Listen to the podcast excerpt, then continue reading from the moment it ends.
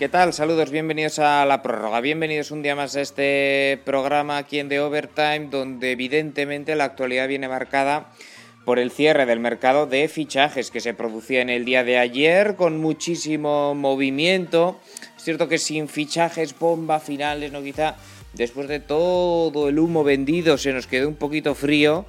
Pero, pero en cualquier caso un mercado de fichajes que, que se ha movido mucho este año, se ha movido bastante y que, bueno, vamos a centrar un poquito en cómo ha quedado en la Liga Española. Eh, porque si no nos podríamos tirar aquí desde ahora que son las, 5 menos cuarto hasta las 2 de la madrugada y, podíamos tirar, si nos ponemos a hablar de, todos los equipos, de todos los fichajes. Lo vamos a centrar hoy un poquito en eh, la liga, hacer una previa también, unas predicciones de qué puede pasar esta temporada, qué equipos pueden estar arriba, una vez visto también pues cómo han arrancado la, temporada estos, mm, estos equipos. Así que para esto, después repasaremos evidentemente lo más destacado del panorama internacional eh, y los mejores partidos que vamos a tener para este fin de semana. Para todo ello me acompaña Neil Córdoba. Neil, ¿qué tal? ¿Qué tal, John? Somos Zipizape, ¿no? Sí, sí. Siempre aquí al pie del cañón. Eh, bueno, mercado de la liga que se ha movido bastante. Seguramente el que más se ha movido ha sido el de la Premier, pero bueno, ya hicimos el programa Premier de la Premier en su día, no nos vamos a repetir. Y en general yo creo que se ha notado que este año pues había sido un año ya donde el COVID no había afectado tanto. Entonces en este mercado ha sido, ha sido la vuelta a la normalidad de alguna manera, sobre todo también en el tema económico. Y bueno, pues poco a poco yo creo que la inflación también se va a notar en, el tema del fútbol y cada año se va a pagar más burradas por jugadores. Eh, evidentemente, bueno, también ha sido el año de las, de las palancas ¿eh? del, del Fútbol Club Barcelona, muchos problemas para inscribir jugadores en, los equipos de la liga, en fin, eh, muchas cosas de las que hablar, así que vamos a entrar ya, ya en materia, vamos a comenzar con el Real Madrid, campeón de, de liga el, el año pasado y que la verdad es que no se ha movido demasiado, pero ha traído unas incorporaciones fantásticas. Después la marcha de Casemiro, que es, que es la marcha más sensible, y llegan Antonio Rudiger y Aurelian Chouameni. Eh, además de la vuelta de Odriozola, pero que no cuenta para nada, volvía de cesión tras estar en la Fiorentina. Así que queda una plantilla para el Madrid eh, yo creo que de nivel similar a la, del, a la del año pasado, porque se marcha Casemiro, llega Chouameni y refuerzan un poquito la zaga con, con Rudiger, ¿no? Pero el nivel global, pues podemos decir que es, que es parecido al del año pasado. Nivel parecido, si el año pasado ganaron la Liga y ganaron la Champions, podemos concluir que es una buena plantilla, ¿no? Sí, ha sido, ha sido un año de limpiezas eh, realmente solo han fichado a Chouameni porque Rudiger ha venido gratis, han sido los dos únicos fichajes y han acabado con un profit de 12 millones y lo que te decía, han hecho limpieza porque, ojo que te voy a ir con la lista que es larga, ¿eh? se ha ido Marcelo gratis, se ha ido Bale gratis, se ha ido Isco gratis al Sevilla, Lucas Jovic se ha ido gratis, aquí sí que hay un pufo económico porque pagaron bastante y no lo han rentabilizado de ninguna manera.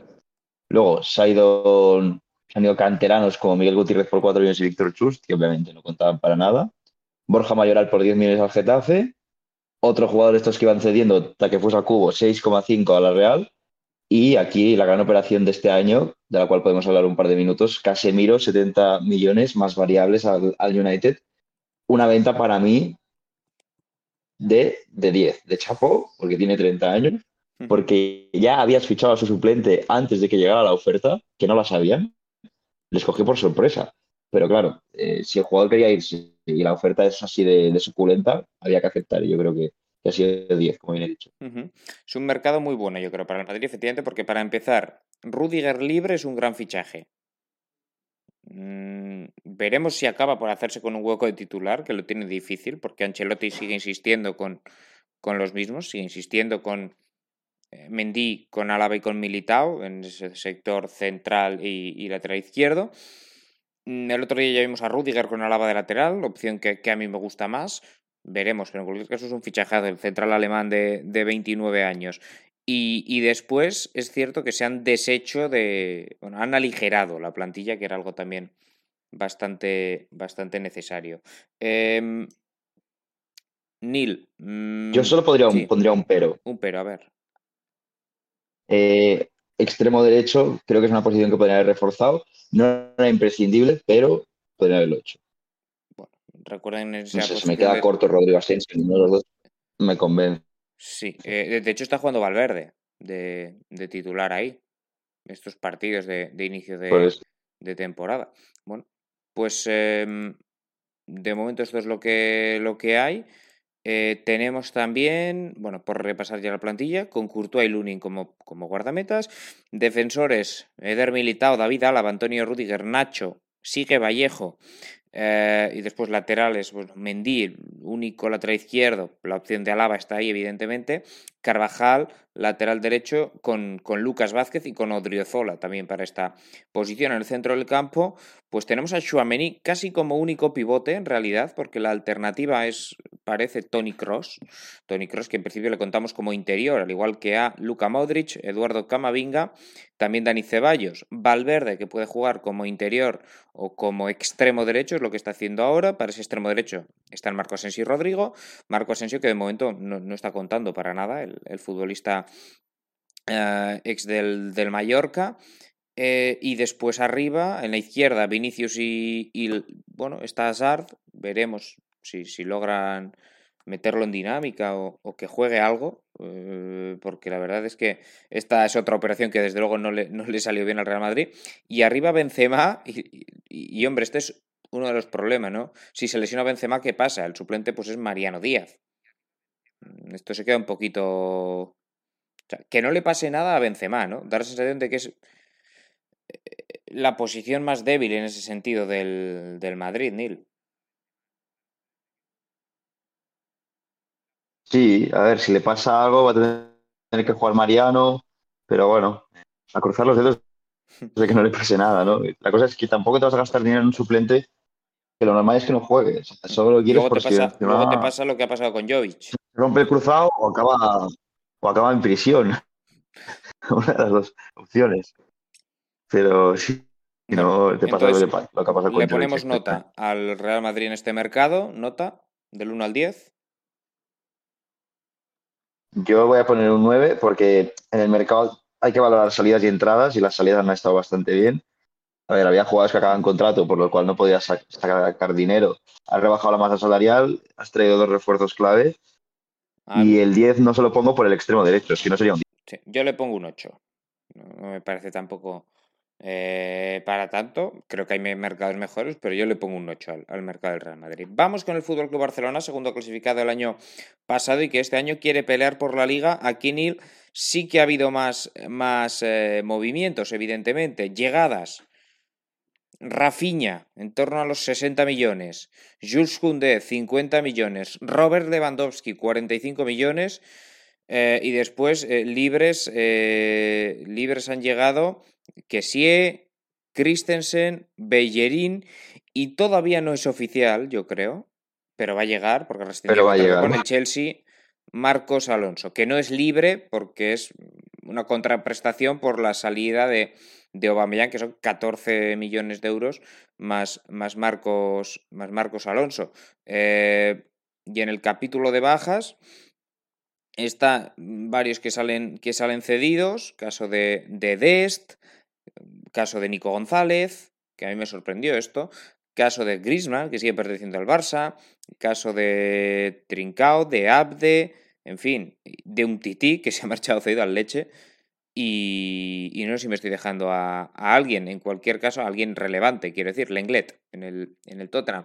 Em, por parte del Barça ha habido mucho movimiento. Después también eh, la salida definitiva de, de Coutinho, y eh, por la cual han ingresado 20 millones, y, la que ya hemos comentado de Aubameyang, además de Trincao, Mingueza, y también se han marchado, aunque sin dejar nada, Dani Alves, que ya bueno, tenía solo contrato para, para, este, para ese medio año, eh, se ha marchado definitivamente Reimanas, también Musa Vague, Neto al Barmouth y Ricky Pucci y Martin Braithwaite.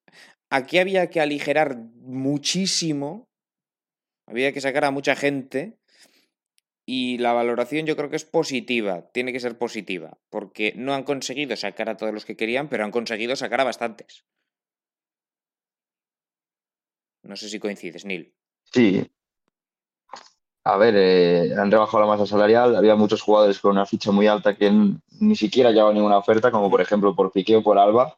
No es que los quisiera vender, pero si llegaba una oferta, pues iba a ver con buenos ojos. Pues que no ha llegado ninguno. Que tiene unas fichas muy, muy altas. Y después. Y luego te has desprendido de, sí. de gente que ni querías en el club, como por ejemplo un Tití que llevaba chupando el bote dos años Y bueno, va a se seguir cedido, sigue, aunque yo creo que... sigue chupando el bote. Creo que el Leche pagaba Espera, el, espera, ¿qué es lo que te iba a decir? el 10% de su ficha. Eso, eso te iba a decir. Que casi toda la ficha la paga el Barça. Bueno, pero oye, eso. Eh, luego, 10% jugadores como. Nico. Nico ha pedido salir. Estas cesiones, por ejemplo, me gustan porque Nico pide salir para mejorar y para tener minutos. Abde también, más o menos, no lo ha pedido, pero han llegado a un mutuo acuerdo. Y de hecho, antes de irse lo habían renovado, diciéndole, oye, confiamos en ti, pero no vas a jugar, vete a, a ganar la titularidad fuera, haciendo una buena temporada. Pero claro, en el tema ingresos, pues solo han ingresado por Coutinho 20, que me parece un precio paupérrimo después de lo que pagaron. Eh, recordemos que estaba cedido con opción de compra. Eh, por Aubameyang 12, que ni te lo esperabas, porque al final vino gratis y él ha sacado 12. Aquí la operación está bien. Luego, una tarifa, una tarifa de préstamo de 3 millones por Trincao, que dentro de lo que cabe, bueno, ni tan mal. Y 3 por Mingueza tampoco, ni tan mal. No, Más, Mingueza no es préstamo, eh, Mingueza es los- los salida. 5. Sí, sí, 3 millones por, por Sí. Mingueza, ni tan mal, decía. Trincao sí que es cedido. Y aquí hay que añadir los 5 de Ferran Torres, que no sé por qué en Transfermarkt no aparecen, pero bueno, ya te los digo yo. eh, que se ha ido. Hay Ferran Torres, Ferran Jutgla, que diga, que se ha ido al Brujas y lo está haciendo muy bien. Y otro que había venido gratis. Bueno, Bueno, a ver, ¿qué puede faltar a esta plantilla? No sé, Bellerín lo han firmado por un año porque no se fían de su nivel, básicamente. bueno, y porque, no se porque rebaje se baja y- la ficha, quiero decir. Bellerín dice, vale, Sí. yo, yo cobro esto un año. Después ya veremos. Eh, veremos cuánto llega a cobrar Marcos Alonso también. Está claro que, de todas formas, el problema que tenía el Barça era importantísimo.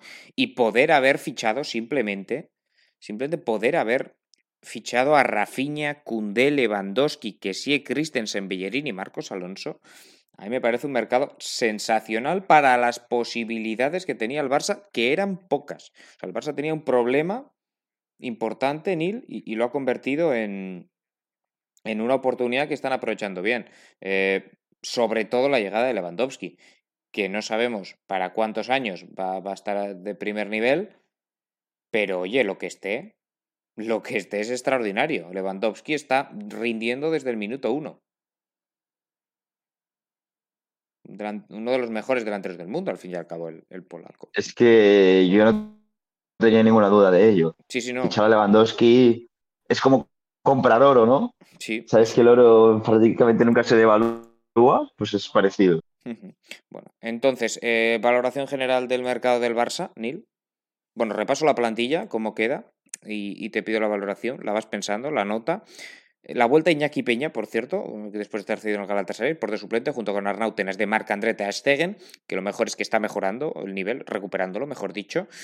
Como defensores, pues tenemos laterales izquierdos, Marcos Alonso, que aún no está, pero bueno, lo vamos por hecho.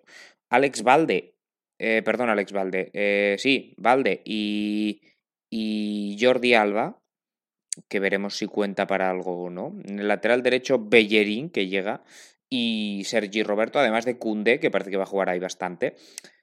Cundé también puede actuar de central, evidentemente, al igual que Araujo, Christensen, Eric García y Gerard Piqué. Centro del campo para Busquets, Kessie, está Pjanic también, Frenkie de Jong, Pedri y Gavi. Esto es el mejor centro del campo del mundo, yo creo. O sea, o por lo menos no es peor que ninguno, me da la sensación. No, a ver, mejor no, pero ¿Cuál nos es trae mejor? recuerdos de Iniesta Busquets. ¿Cuál es mejor que este? Pues ahora mismo no sé. No, no. Habría que hacer un repaso de las plantillas de las plantillas de las cinco Eh, ligas. Vale, puedes decir Rodri, De Bruyne, eh, Bernardo Silva. Bueno, puede ser. Cuidado con ese. Ese puede ser, tienes razón. Para mí bueno, es mejor. Sí, pero mm, no tiene tanto. O sea, bueno, es que aquí me salen cuatro buenísimos. En el City el cuarto es Gundogan, que no está mal. Pero a ver, no Busquets es buenísimo, aunque tenga la edad que tenga. Pedri también. El único por el cual no te puedo comprar al 100% que sea del mejor del mundo es Xavi, que sin duda es el peor de los tres. Pero bueno, de momento. vamos a ir viendo qué tal. Que por cierto, ayer lo comentamos lo repetimos, si alguien no lo escuchó, que tiene ficha del juvenil. Sí, sí, del juvenil, efectivamente. Eh, y después, arriba, pues eh, Ferran Torres Ansu Fati, en principio para la izquierda, en principio Rafinha y Dembélé para la derecha, y en principio Lewandowski de Pai para el delantero centro.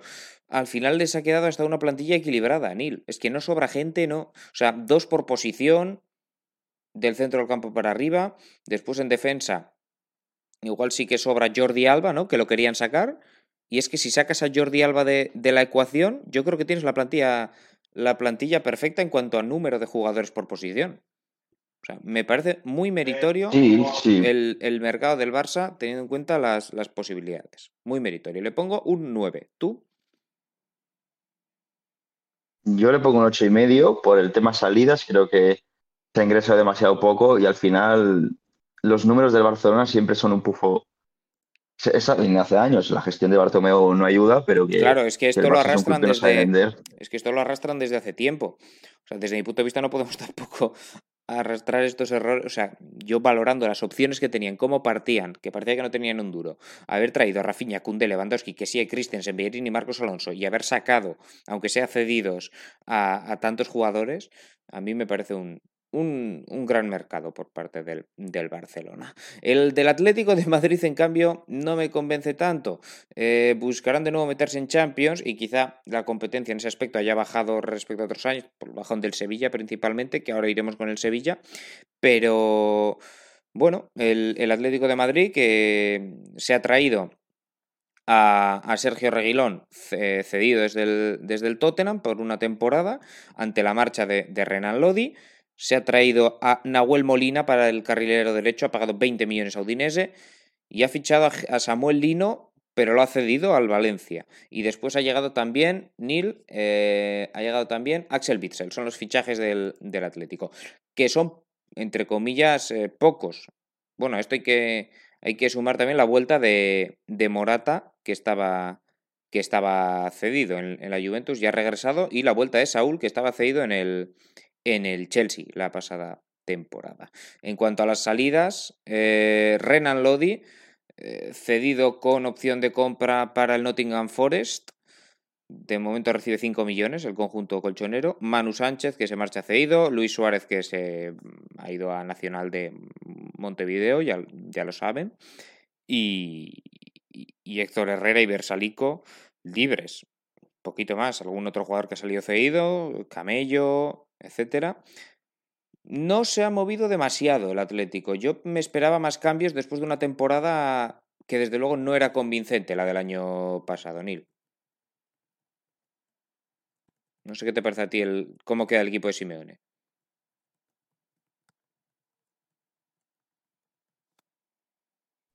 A ver, el mercado del Atlético creo que no es muy ilusionante, la verdad. Hmm. Al final te has dejado 6,5 con Samuel Lino eh, lo cedes al Valencia porque crees que aún no tiene el nivel y porque aparte sería suplente de Carrasco. Hmm. Y luego viene Saúl y Morata de cesión. Saúl ha vuelto a un nivel flojo, no sé. A mí, desde luego, que no, no me convence en exceso. Lo que pasa que lo que decía, eh, en fin, da la sensación de que tampoco los rivales por, por pelear entrar en Champions se han, se han, reforzado demasiado. Por repasar la plantilla, queda Oblaki Gerbich como, como guardametas. Tienes eh, cinco centrales, Reinildo y Hermoso para el izquierdo y después para las otras dos posiciones pues tienes a Felipe, a y a José María Jiménez. Para el carril izquierdo pues tienes a, a Reguilón y a Yannick Carrasco, que al final se ha quedado. Para el carril derecho la opción es la de Nahuel Molina, evidentemente. La alternativa pues sería Marcos Llorente. Marcos Llorente que también puede jugar en el centro del campo. Eh, por cierto, el que está jugando como central, que, no lo he comentado porque aquí me parece como pivote, ha jugado como centrocampista toda la vida, es Axel Witzel, que está siendo el líder en este, en este inicio de temporada, pero que puede jugar también con medio centro, donde también pueden actuar jugadores como Condogbia o como Coque para los interiores, además de Llorente. Está Rodrigo de Paul, está Saúl y está Tomás Lemag. Y después arriba, pues eh, la verdad que tiene, tiene donde elegir. Joao Félix, que veremos si da definitivamente el salto que le llevamos tiempo esperando, aunque el año pasado ya mejoró respecto al anterior. Ángel Correa, Antoine Grisman, que eso sí, parece que no quieren que juegue más del 50% de los minutos para no tenerse lo que quedar, no tener que pagar la opción de compra. Mateus Cuña y Álvaro, y Álvaro Morata. Ni fu ni fa, quiero decir, es que es, es peor que, es peor que, claramente peor que Madrid y Barcelona, ¿no? O sea, está bastante claro que la pelea del Atlético de Madrid es nil por ser tercero.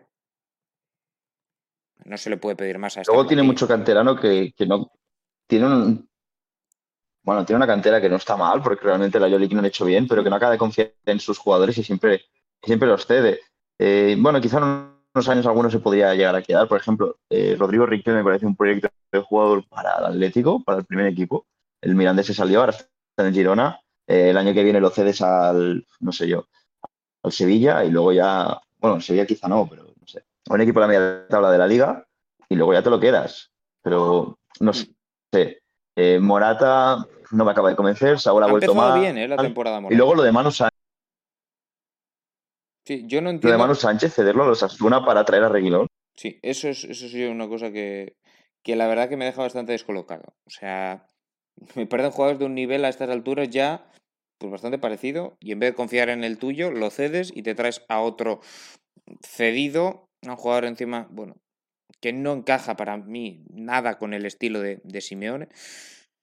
Veremos, veremos cómo sale, pero desde luego que buena pinta no, no, parece, no parece tener. Eh, vamos con el eh, Sevilla. Vamos a ponerle nota, ¿no? Bueno, sí, nota, perdón, antes de ir con el Sevilla. Nota, yo le pongo un 5. Yo cinco y medio. Venga, pues un 5 y medio y un 5 para, para el. Porque el libre no me convencía, pero le, hemos visto jugar de libero y me está gustando. Exacto. Sobre todo en salida de balones. Sorprendentemente, sí, sí. Yo esto no, no, lo esperaba. Bueno, vamos con el Sevilla. Em, que yo creo que lo vamos a tener que suspender. ¿eh? Yo creo que aquí vamos a ver el primer suspenso. Es cierto que al final, cuando te vienen con ofertas tan importantes a por Cundé y a por Diego Carlos, 50 y 31 millones respectivamente, se ha marchado también Lucas Ocampos al Ajax, cedido con opción de, de compra eh, obligatorio según variables. Eh, la salida de Luke de Jong, 3 millones de euros al PSV. La salida de Pozo, definitivamente, eh, que se queda ya en Almería. Augustinson, que también se ha marchado a Aston Villa.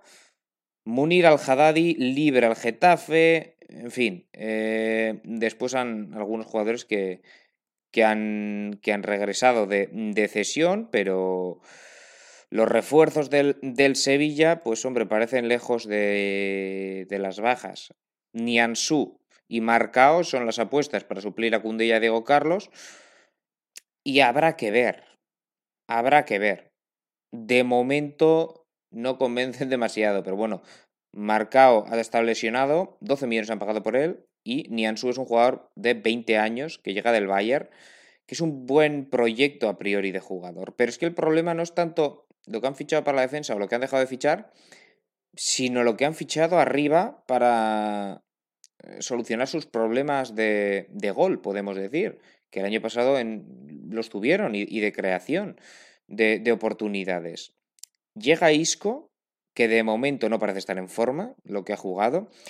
Llega Adnan Janusay, que es un buen jugador, pero no me encaja en el estilo de Lopetegui. Y lo mismo digo de Casper Dolberg, que llega cedido desde el, desde el Niza. Entre las, las eh, los jugadores que, que, sí me convencen, ¿quién puede estar? Pues eh, Alex Telles es un lateral correcto para la izquierda, para ser el, el recambio de, de, de Acuña. Pero hasta ahí.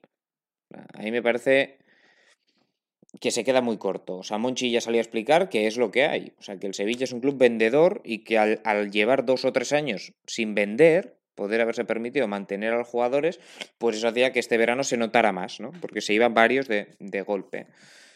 Pero es que los recambios a mí me parece que claramente no están a la altura. Además, el equipo ni lo ha empezado fatal y yo no les veo entrando en Champions. Yo tampoco. No, no. Eh, a ver, lo de las ventas, te diría que está bien. O sea, si analizamos solo ventas, muy bien. O sea, no, no vas a rechazar 50 por Cundé y 31 por Diego Carlos. No puedes rechazarlo, eres el Sevilla. Es, es un club que con, no puedes rechazar esas cantidades porque esas cantidades hacen que tu club eh, siga existiendo. Exacto, y que, de alguna manera. y que se esté saneado y, en fin, poder permitirte no tener deudas, etcétera, etcétera, etcétera.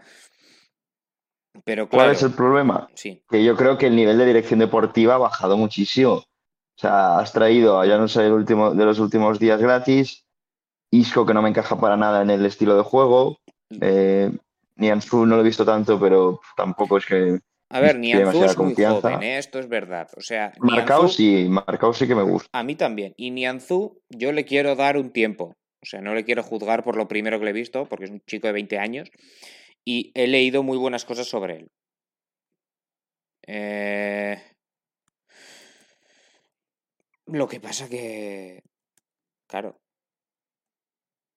A mí se me queda la plantilla, la repasamos ahora, pues corta para entrar en Champions. Y, y además que, insisto, que ha empezado fatal, ¿eh?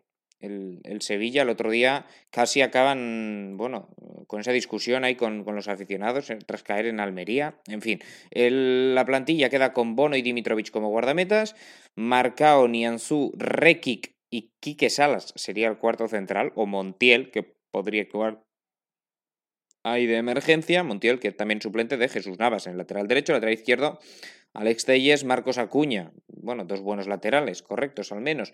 En el centro del campo, para el pivote, Fernando Reges y el suplente Nemanja Gudelj. Para los interiores, pues John Jordan parece fijo. Veremos Rakitic qué puede aportar. Está también Delaney que puede actuar como medio centro.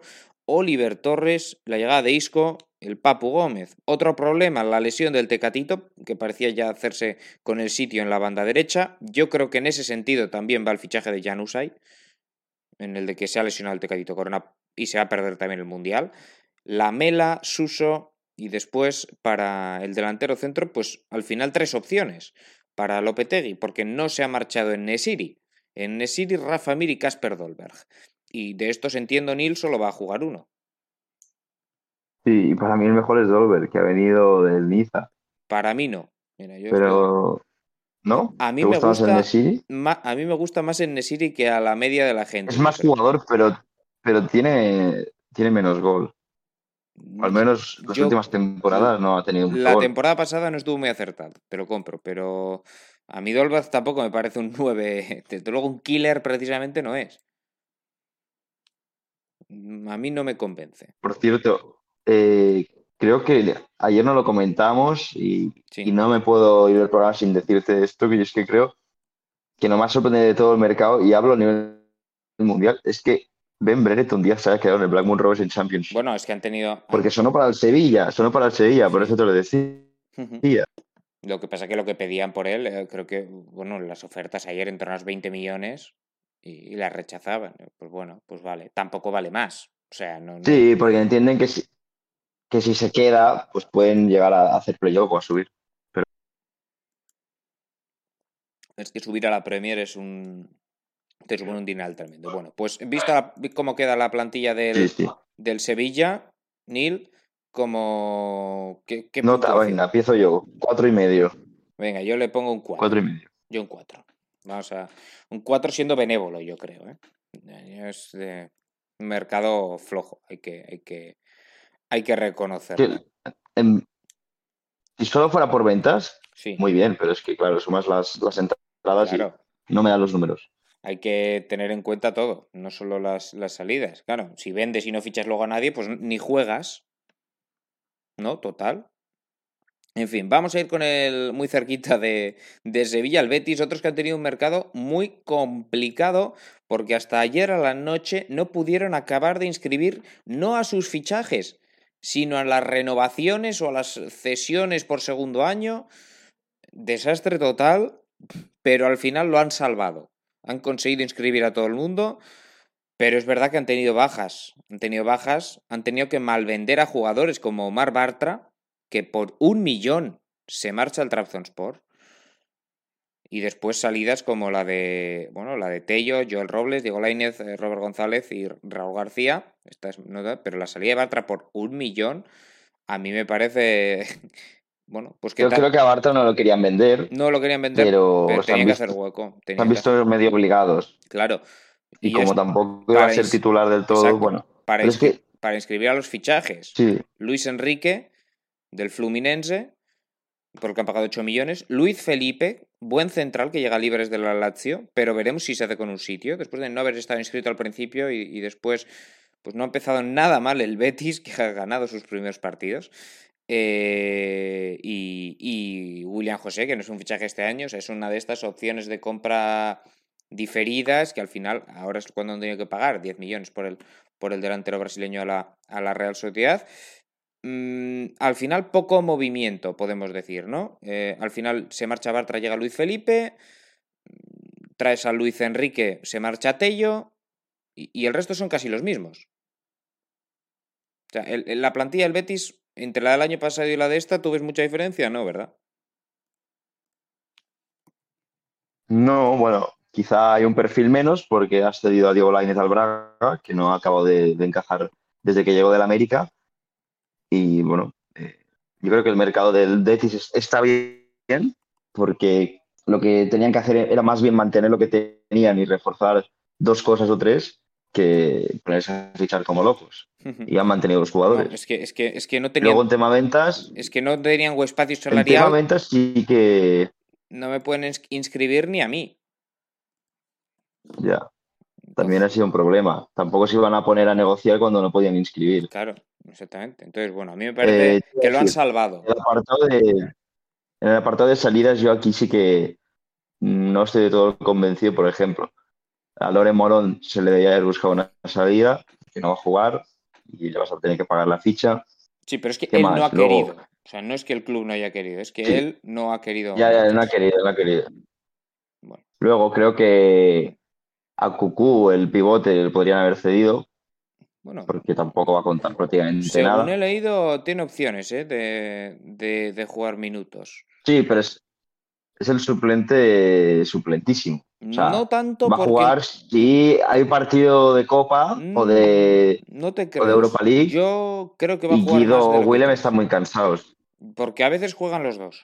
A veces juega con doble piote Guido William, ¿eh? Esto no lo. Yo no estoy tan convencido porque el nivel de William y de Guido ha subido muchísimo. Sobre todo el de William. De acuerdo, evidentemente son los titulares. Pero, por ejemplo, se ha lesionado William Carballo.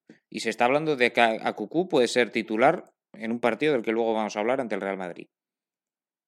Porque está lesionado. Bueno, si va a jugar, entonces.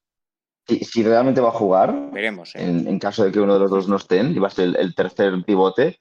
Entonces me, retracto de lo que he dicho y hacen bien quedarse. Repaso si te parece. Lo, de cederlo porque no, no sabía si iba a jugar Repaso si te parece la eh, plantilla al completo con Rui Silva, Claudio Bravo y Dani Martín como guardametas. Centrales Luis Felipe, Edgar, Petzela y Víctor eh, Ruiz. De momento, Petzela, eh, que, parecía que se había hecho con, con, el hueco. Pero bueno, yo creo que Luis Felipe al final. Edgar a un gran nivel, ¿eh? Sí, Edgar sí. Edgar, Edgar yo creo que es el que. O sea, el fijo. Yo creo que Luis Felipe acabará por, quitando, por quitarle el sitio a, a Petzela, pero bueno, es, una cuestión que habrá que, que, habrá que ver. Eh, laterales izquierdos, Alex Moreno, que al final se ha quedado después de un culebrón tremendo. Estuvo a puntito de marcharse a la Premier. Y Juan Miranda también en el la traición del Betis. En el derecho, Montoya y Sabalí. Para el doble pivote, cuatro opciones a priori, que son William Carballo, Guido Rodríguez, los titulares, los suplentes serían Guardado y Yacucú. Está también Camarasa, que yo Camarasa no sé cuánto puede contar, me da a mí que muy poco. Y por delante, pues jugadores con mucho talento. Está Fekir, está Canales, los han mantenido a los dos. Y es un, son los dos mejores jugadores del equipo. O sea, también Rodri Sánchez, el joven futbolista, que, probablemente vaya ganando poco a poco protagonismo. Para la derecha, incluso para el lateral, puede jugar Ruibal, pero a priori extremo. También está Joaquín y está el recién llegado desde Fluminense, Luis Enrique. Mm, para la izquierda, a priori, Juan Va a ser bastante suplente Luis Enrique. Mm, veremos. Eh, el problema para Luis Enrique es que en esa banda derecha suele jugar, o sea, Juan Canales y Fekir, uno a la derecha y otro en la media punta. Entonces, claro, en ese sentido ahí lo tiene complicado. En la izquierda es fijo Juanmi y arriba como, como delanteros, pues Borja Iglesias, William José y Loren, que es la tercera opción, con dos muy buenos delanteros por delante. O sea, Loren sí que no va a jugar. absolutamente, absolutamente nada. A mí la plantilla del Betis me gusta. Y, a mí también. Y me voy a tirar a la piscina. Pueden entrar en Champions. Bueno, ahora mismo son segundos. O sea, ahora mismo han ganado. Son Yo veo por encima al Villarreal. Yo también veo por encima al Villarreal, ¿eh? O sea, luego, haremos, luego te doy mi predicción, pero, pero el Betis, desde luego, Europa League mínimo con esta plantilla. Y a ver qué pueden hacer en la Europa League, que van a disputar esta, esta temporada de nuevo. ¿Nota al mercado del Betis, Neil? ¿Qué nota le pones? Yo un 7, porque han mantenido, han mantenido los jugadores, creo. El, el principal objetivo. Sí, y han conseguido inscribir a la gente, que, que no es poco. Dudábamos de ello. Hoy en día no es poco. Eh, bien, yo les voy a poner un 7,5, pero bueno, mm, de lo que tenía pensado, pero vaya, que, que, por los mismos motivos que tú. Nos vamos al norte, nos vamos a la Real Sociedad, un equipo pues que de repente, a falta de tres días para el final del mercado, le cayeron 70 millones del cielo del cielo o, de Arabia Saudí, más bien, podemos decir, de Newcastle. Vinieron a ponerle Sander Isaac, se lo llevaron. Ya antes había firmado jugadores interesantes la, la Real. ¿eh? Había firmado a Bryce Méndez por 14 millones, a Momocho, jugador de Langer, 11 millones, joven promesa de 18 años. Taque Cubo, la mitad de sus derechos por 6 millones y medio del Madrid.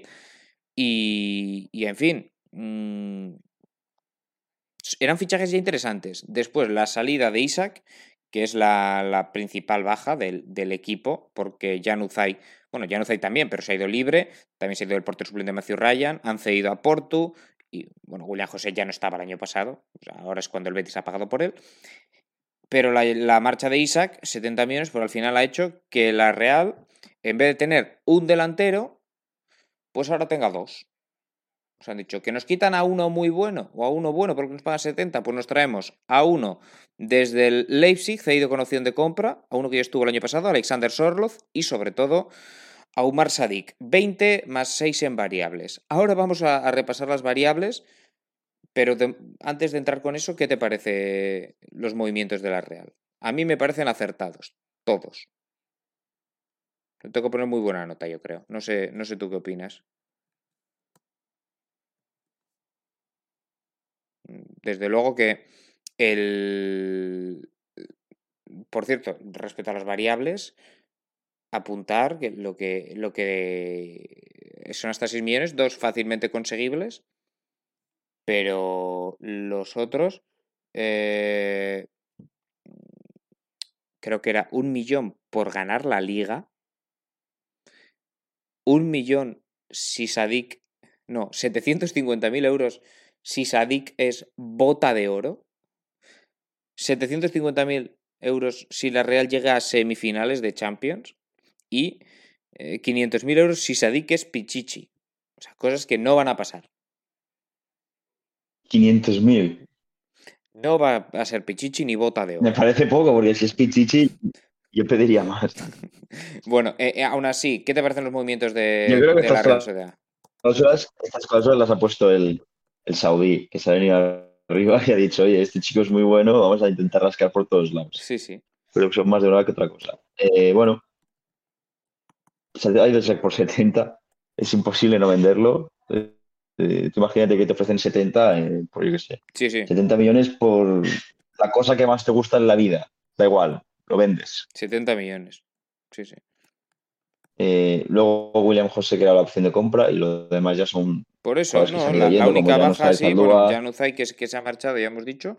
Eh, Portu que, se, que los ha concedido. Has hecho un poco de limpieza, incluso. Nacho Monreal se ha retirado. Sí. Pero bueno, había acabado contrato, pero sí, por destacar su retirada. Sí. Y luego ha subido por de jugadores del filial que no, no tienen mala pinta. Eh, Carricaburu me gusta. Luego, y, estamos pasando por alto un poquito la llegada de Bryce que a mí me gusta Méndez, muy buen fichaje. El único que no acabo de comprar del todo, el de Cubo también muy bien, es. Y mira que le he visto mucho en el Angers y me gusta, pero Mohamed ha dicho 11 millones. Eh, para empezar, no creo que vaya a ser titular, ni mucho menos. No, no, no, no. Y creo que con la edad que tiene, debería haberlo fichado, está bien, pero debería haberlo dejado cedido en algún equipo para que juegue. Sí, porque además ahora tienen mucho. tienen bastante. Va a ser muy suplente. Ahora repasamos, está jugando con, una especie de rombo, la Real, en, varios partidos de esta, de esta temporada. Bueno, por, dentro tiene, por dentro tiene mucha calidad. Claro, eh, repaso la plantilla al, completo. Alex Remiro como guardameta y Andoni Zubiaurre, el del filial, como guardameta suplente, lo, suben al primer equipo. Por cierto, tiene 25 años ya. Ya era hora de, subir al primer equipo. Como defensores centrales, Robin Lenormand, Aritz Elustondo, Igor Zubeldia y otro que sube del filial, John Pacheco, como cuarto central. Laterales izquierdos, quizás la posición más débil del equipo, con Ayen Muñoz y Diego Rico. En el lateral derecho, la marcha de Zaldú al Cádiz les deja con Goro Sabel y con Alex Sola, otro que sube desde el filial. Varios jugadores que han subido desde el filial, que el año pasado militó en segunda, recordemos. Centro del campo, Zubimendi, pivote titular con Iyarramendi como suplente. Para los interiores, Merino y Silva, con Guevara, con Turrientes también, para esa media punta, o bueno, también puede jugar de interior, incluso Bryce Méndez, en principio para esa media punta, Bryce Méndez, con Robert Navarro, y después jugadores de ataque, más allá de todos los fichajes que hemos comentado, Oyarzábal, que eso sí está todavía lesionado, está Merkelanz, que mm, tengo mis dudas con él, Barrenechea, Está lesionado además. Sí. yo creo que lo querían vender y no han podido por la lesión. Ander Barrenechea y lo que hemos comentado. Taque Cubo, Momo eh, Ali, joder, me lío. Mohamed Alicho. Y después como delanteros, pues al final tienen tres. Em, Carlos Fernández, que se ha vuelto a lesionar, o sea, este chico no, sale de una y se mete en otra. Alexander Serloz y Umar Sadik. A mí me parece una plantilla sólida, seria, que es cierto que, por ejemplo, en el lateral izquierdo puede no ser gran cosa, pero, pero bueno, valoración en general positiva, yo creo. Yo creo que deberían estar en Europa. Esta plantilla es para mantenerse, pues por ejemplo, en la sexta plaza. Esta plantilla y la del Sevilla, pues están ahí, ahí. No es peor que la del Sevilla. Y el mercado, pues bueno. Es, para, mí es, para mí es mejor, ¿eh? Sí. Bueno, puede ser, puede ser incluso mejor. Ligeramente mejor. Que la del Sevilla. Veremos cómo encaja Umar Sadik, que en el Almería había empezado muy bien. Eh, valoración. yo creo que va a encajar bien. La nota de la Real Sociedad, Nil. A ver, Umar Sadik es un jugador un poco, ya, ya lo digo siempre, Descoordinado, pero da igual. O sea, se, se, levanta y sigue con el balón y lo mantienes. Sí, poco estético, pero, pero es mientras funciona. Poco estético, pero bueno, no es tan diferente a Isaac. Es un poco diferente, ¿no? Hombre, ahora mismo, a día de hoy, es algo peor que Isaac, esto no lo vamos a. no, pero yo digo como jugador, el tipo de jugador que es. En cuanto a nivel, sí, es algo peor. Pero sí, el tipo de jugador no, es demasiado, es un jugador bastante autosuficiente, ¿no? Que tú le puedes mandar el balón arriba y, y es rápido, tiene mucha zancada, eh, buen remate. Sí, son jugadores relativamente parecidos. A mí me parecía el recambio ideal, la verdad. Cuando, en cuanto, en cuanto eh, Isaac. Sí. Y bueno, ya yendo a sí. poner. Sí, sí, sí, no, ha sido el recambio ideal. Ahí ha estado bien la dirección deportiva. Eh, y bueno, trajeron a Sorlot con la baja, pues dijeron, pues dos puntas, ¿no? A Sorlot no sabían si traerlo. Exacto. Pero a la que ingresas ese dinero, pues ya no te, no te preocupa tanto tener que pagar la cesión.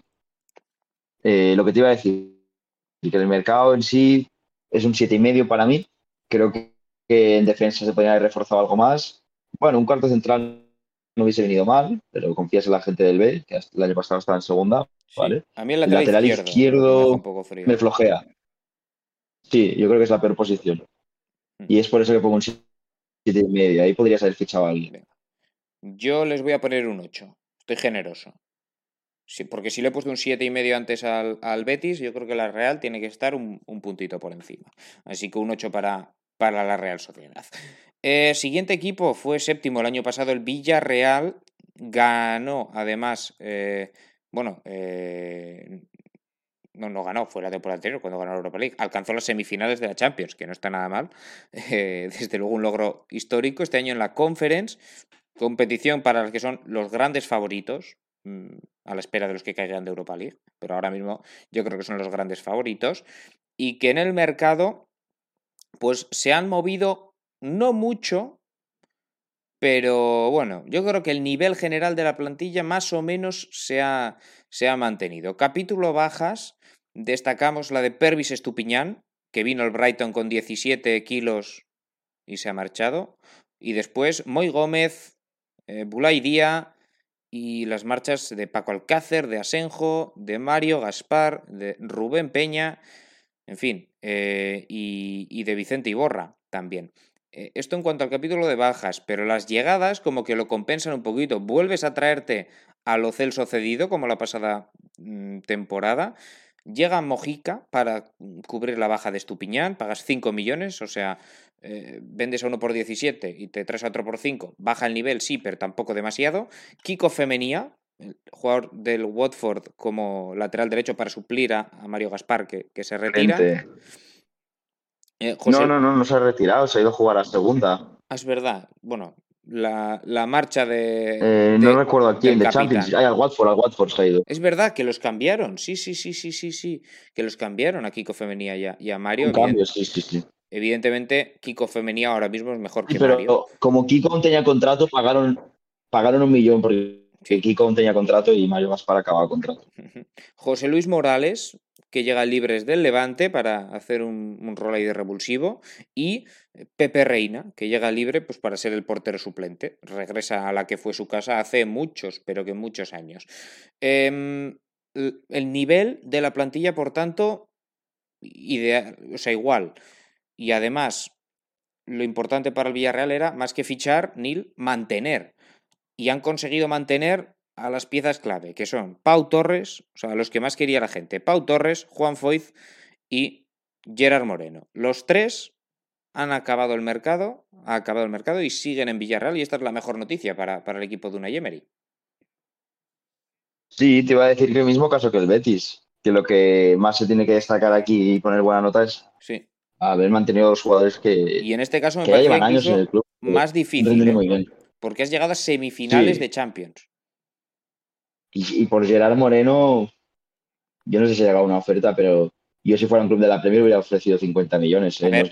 ¿Qué 50? Si se pagan 70 por Isaac, 95 por a ver, Anthony... te, he dicho, 50 porque te iba a decir 70, 80 y digo, me voy a venir arriba. No, no, es que eh, pues bueno, pues está a la altura de esos jugadores Gerard Moreno. Sí.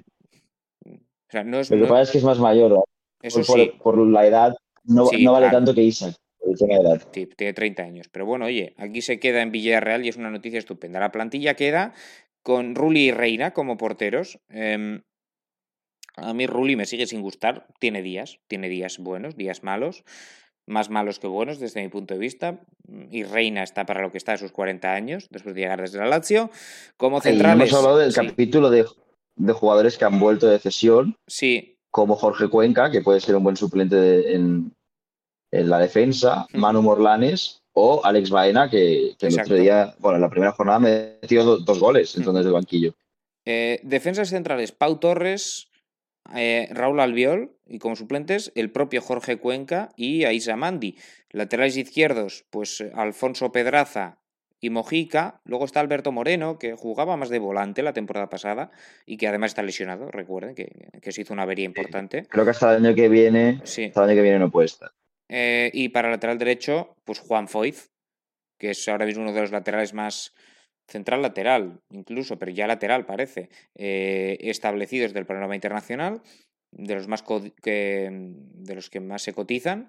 Kiko Femenía como suplente, para el centro del campo, para ese doble pivote, está eh, bueno, Coquelán el año pasado lo vimos mucho también en partidos importantes de volante izquierdo y de volante derecho, de volante en general, pero bueno, Capú, Coquelán, está eh, Dani Parejo y está Manu Morlanes. También eh, Gio Lo Celso más arriba, al igual que Trigueros. Alex Baena, que el otro día, como has dicho, pues dejó muy buenas sensaciones, desde luego. Para la derecha, Jeremy Pino y Chucuece. Y Nico Jackson, que el otro día también marcó jugador del, Villarreal B que han subido al primer equipo. Y después, eh, pues Agno Danjuma, José Luis Morales y Gerard Moreno. A mí lo que me falta, de faltarme algo, Nil, en esta plantilla es un 9. Un 9-9. Porque no lo es ninguno. Estaba Bulaye Díaz, se ha ido a la Salernitana, estaba Paco Alcácer, que se ha ido también. Y no ha venido Es que querían fichar a Sadik y al final no se dio. Mm, Por eso, eh, entonces, yo es lo único que he hecho en falta en el Villarreal. El resto me parece que está muy bien, no sé a ti qué te parece.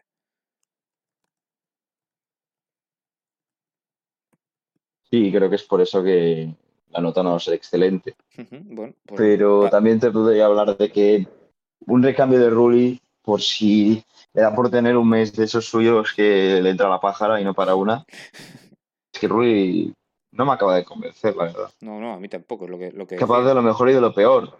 La mano que saca contra el Atlético el otro día es increíble, pero es que luego también es capaz de, Mm. de que le das un pase y, y no la devuelve y entra el balón. Nota para el Villarreal, Nil.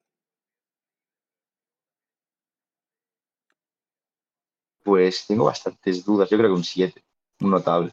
Sí, yo también le voy a, le voy a poner un, un 7, algo menos que a la Real, yo creo que sí, al final, porque, porque la Real se lleva a Sadik y el Villarreal no, sobre todo. Pero bueno, que insisto, sí, o siete y medio, es que mantener a, a Pau, a Foyt y a Gerard Moreno parecía muy difícil y lo han, y lo han conseguido. En el capítulo de retener jugadores, desde luego, les ponemos un, un 10, porque lo único que al final se ha, se ha marchado es eh, Pervis Estupiñán, bien sustituido por Mojica, el jugador del Elche, ayer a, última hora. Seguimos, eh, vamos con el equipo que fue octavo el año pasado y que ha empezado bastante bien este año la temporada con, con siete puntos en puestos Champions ahora mismo, el Athletic Club de que, que su mejor fichaje lo tiene Nil en el banquillo, Ernesto Valverde. O sea, yo creo que esto es un cambio muy relevante. Y bueno, desde que el Barça le echó, Sí, sí, ha estado sacando fotos. estábamos cruzando los dedos, cruzando los dedos para, para que volviera, ¿no? Sí. Creo. No, yo desde no me luego equivoco. que Y es el mejor echar a Marcelino, este equipo. sí, echar a Marcelino es difícil porque tampoco había hecho mal. Bueno, tampoco es echar, ¿eh? insistimos, bueno. es no renovar. O sea, no es lo mismo tampoco. No renovar, no renovar. Y, Pero quiere decir que Marcelino es un buen entrenador, sí, que sí, sí, estás cambiando un 8 por un nueve y medio, Es que estás, entiendo que lo estás cambies, trayendo para mí. eh, pero no, había no, no has echado ¿Cómo se llamaba este que estaba en el Oviedo luego? ¿Cómo Cuco se llamaba el Ciganda, el Cuco Ciganda. Cuco Ciganda? Si me echas a Cuco Ciganda, te digo, vale, normal. Pero Marcelino, cuidado. Sí, pero bueno, Ernesto Valverde, que es un, entrenador como la Copa de un Pino. Y en el capítulo de movimientos, al final se ha quedado Íñigo Martínez, que se rumoreó con su marcha al Barcelona. De hecho, acaba contrato el verano que viene y de momento no ha renovado, ni tiene demasiada pinta. Y, y después el resto de salidas, pues son cesiones o jugadores que se marchan libres. El Atlético Club ha ingresado cero euros este, este mercado. Eh, ¿Quiénes salen? Pues bueno, Unai López ya estaba en el rayo, pero ahora es cuando se hace ya efectivo. Era cesión con. En fin, que se marche ya definitivamente al rayo. Eh, Nico Serrano cedido al Mirandés. Íñigo Córdoba al Fortuna, que se marcha al Fortuna Sittard de la Eredivisie tras petarla en el Go Ahead Eagles. Nolas Coain cedido al Eibar. Eh, Íñigo Vicente cedido al Racing. Pecharromán cedido al Andorra de Eder Sarabia. Íñigo Vicente, Sí. Íñigo Vicente el año pasado lo hizo muy bien en el Mirandés, es como para irse al Racing. Yo me esperaba una cesión a, no sé, a un equipo de la, la zona alta de segunda, no un recién ascendido que va a luchar por no bajar a segunda. Bueno, supongo que a, a primera vez. él también preferiría quedarse cerca de, de casa, al igual que, que Joaquín Ezquieta, y el que se va cedido también es, que es el, de los jugadores establecidos, digamos, el que se va cedido, es Unai Núñez, que se marcha al, al Celta, cesión con opción de compra. Para, para los. Aunque el Athletic se guarda una opción de recompra en caso de que se haga la opción. En fin, que en principio es una cesión y luego ya veremos quién se queda a, a Unai Núñez, que en principio en verano vuelve al, al Athletic. Y en capítulo de incorporaciones, pues destaca una que todavía no ha debutado, que es Ander Herrera, que llega cedido de momento, pero que él acaba contrato en verano y que su idea es estar dos años, dos años al menos, en el Athletic. Y la otra llegada es la de Gorka Guruceta, que el otro día, señoras y señores, marcó un doblete en primera división. Es cierto que en Cádiz, pero marcó un doblete. Así que esas son las, las, dos, las dos llegadas. Lo de en Cádiz lo has remarcado porque se podría considerar segunda. Exacto. bueno, a ver, luego hablaremos del Cádiz. Tampoco quiero que meterme tanto con ellos, pero.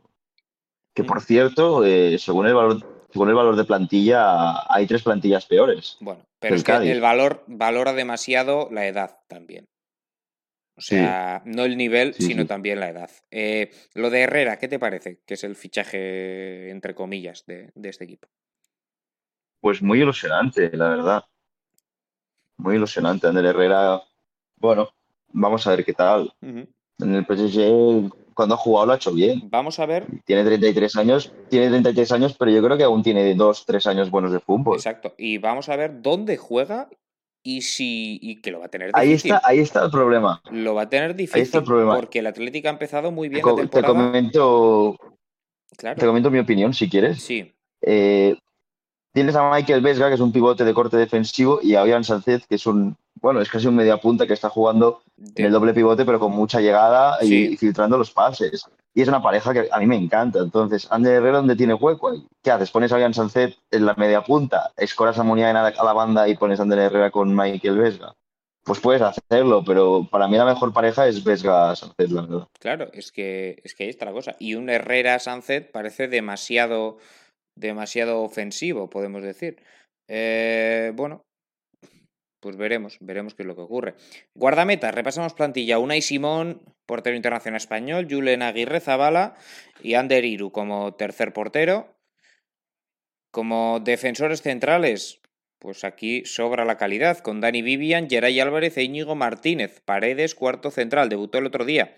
De hecho, debutó como lateral izquierdo porque están lesionados ahora mismo Yuri Berchiche y Miquel Valenciaga, lateral derecho de Marcos Capa y Lecue, que te vale para un roto y para un descosido también. En el centro del campo, para ese doble pivote de, Valverde, Miquel Vesga, eh, hemos dicho, eh, Ollán Sancet está jugando ahí, a pesar de, de, que a priori lo considerábamos un media punta. Está Dani García, está Vencedor, está Zárraga, está Herrera. Hay mucho jugador para ese doble pivote.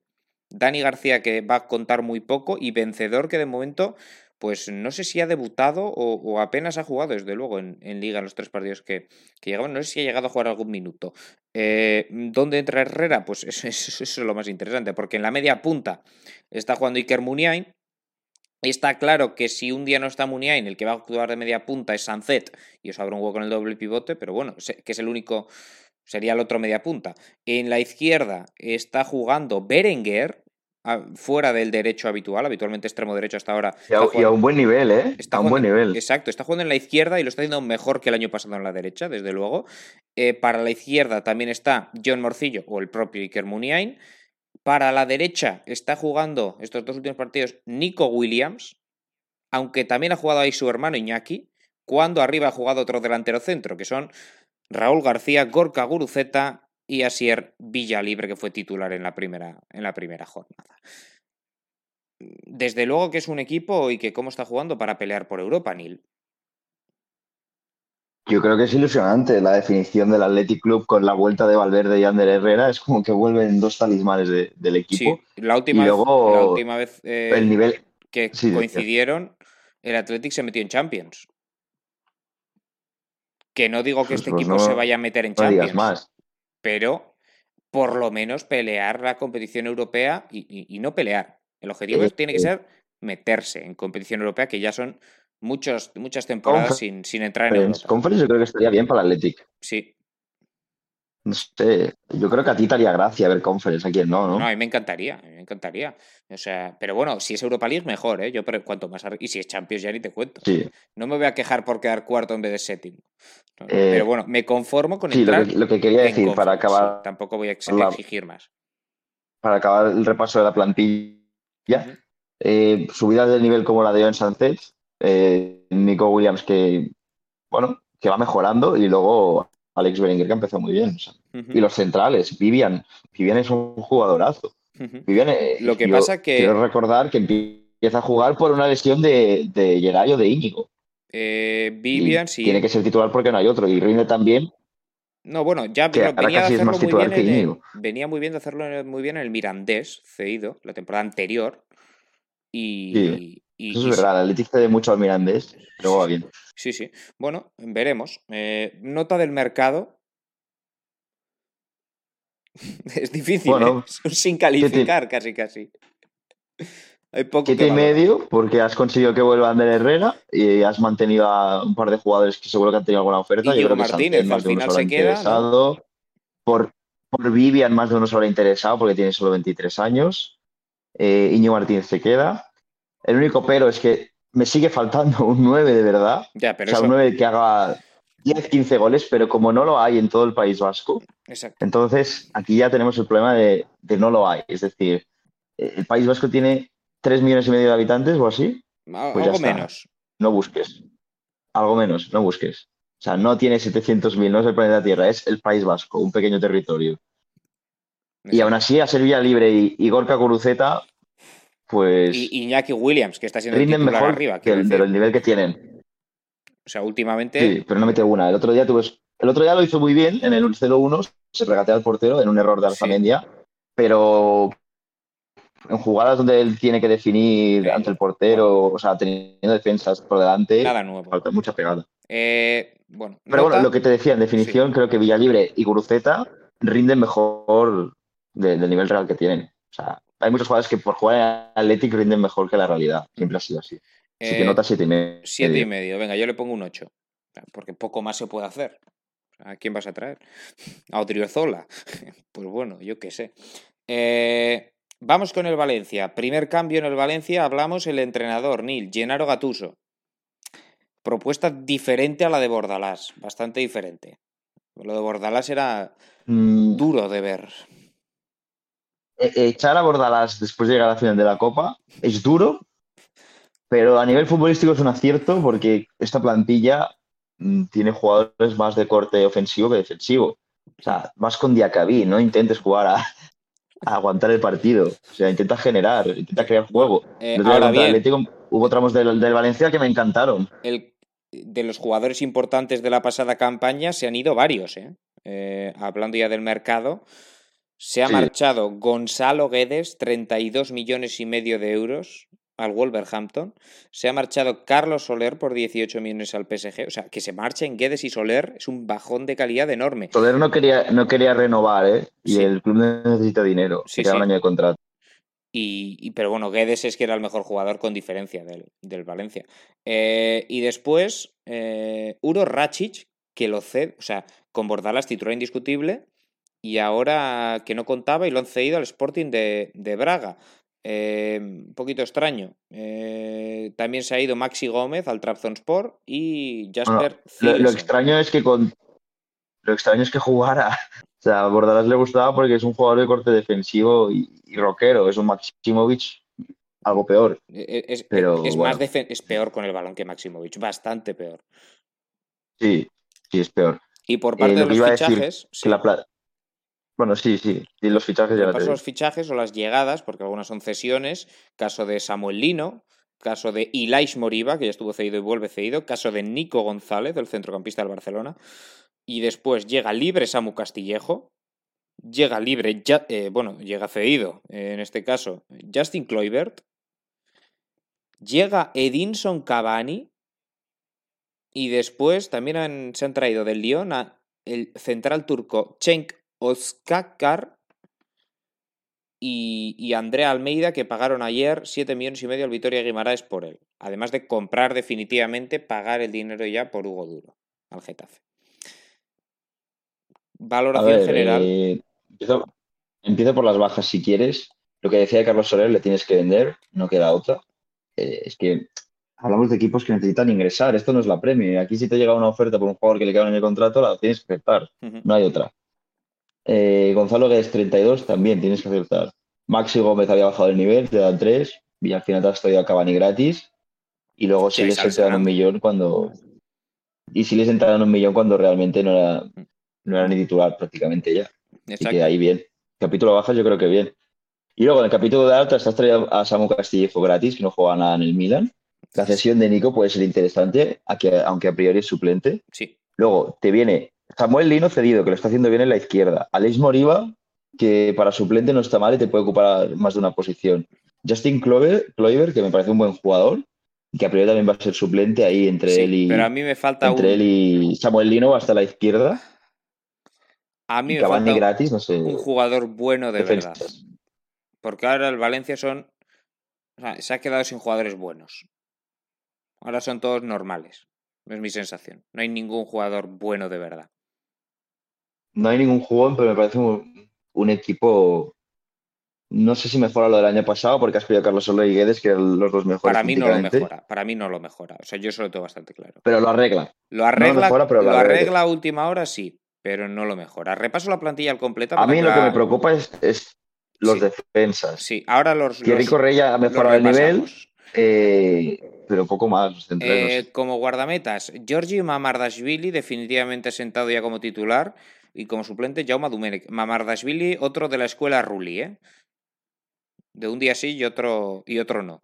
Ah, también está Cristian Rivero, perdón, que ha vuelto cedido del Alcorcón. Como centrales, mm, Gabriel Paulista bien, pero claro, alguien le tiene que acompañar y tiene pinta que va a ser otra vez más Mukhtar Diakabi. Han traído a Oskakar del, del Lyon, cedido. Eh, Comert no rindió nada bien el año pasado lo que jugó. Mosquera también está. Para el lateral izquierdo, pues está eh, Gaya. También está Jesús Vázquez y Tony Lato, posición bien cubierta. En la derecha, Thierry Correia y Dimitri Fulquier. Eh, Para el centro del campo, el fijo parece que es Guillamón. De hecho, el doble pivote parece bastante fijo. Nil, eh, Guillamón Musa. Habrá que ver a Andrea Almeida. Sí, dónde- no, no está en doble pivote. ¿eh? El otro día estaban jugando 4-3-3 Mm. porque la de Musa estaba mucho más de interior. Mm, Bueno, es en- te estoy diciendo, solo he visto un partido de Valencia, la verdad, el de San Mamés, y, y sí que jugaron doble pivote, pero bueno. Ah, pues yo, te estoy comentando lo último. Contra Atlético hmm, jugaron sin doble pivote. Bueno, iban cambiando. Guillamón, en cualquier caso, es el pivote fijo de este Eh, equipo. 22 añitos. Eh, Te iba a decir está Nico. Andrés Almeida Sí. es diestro. Y es interior diestro.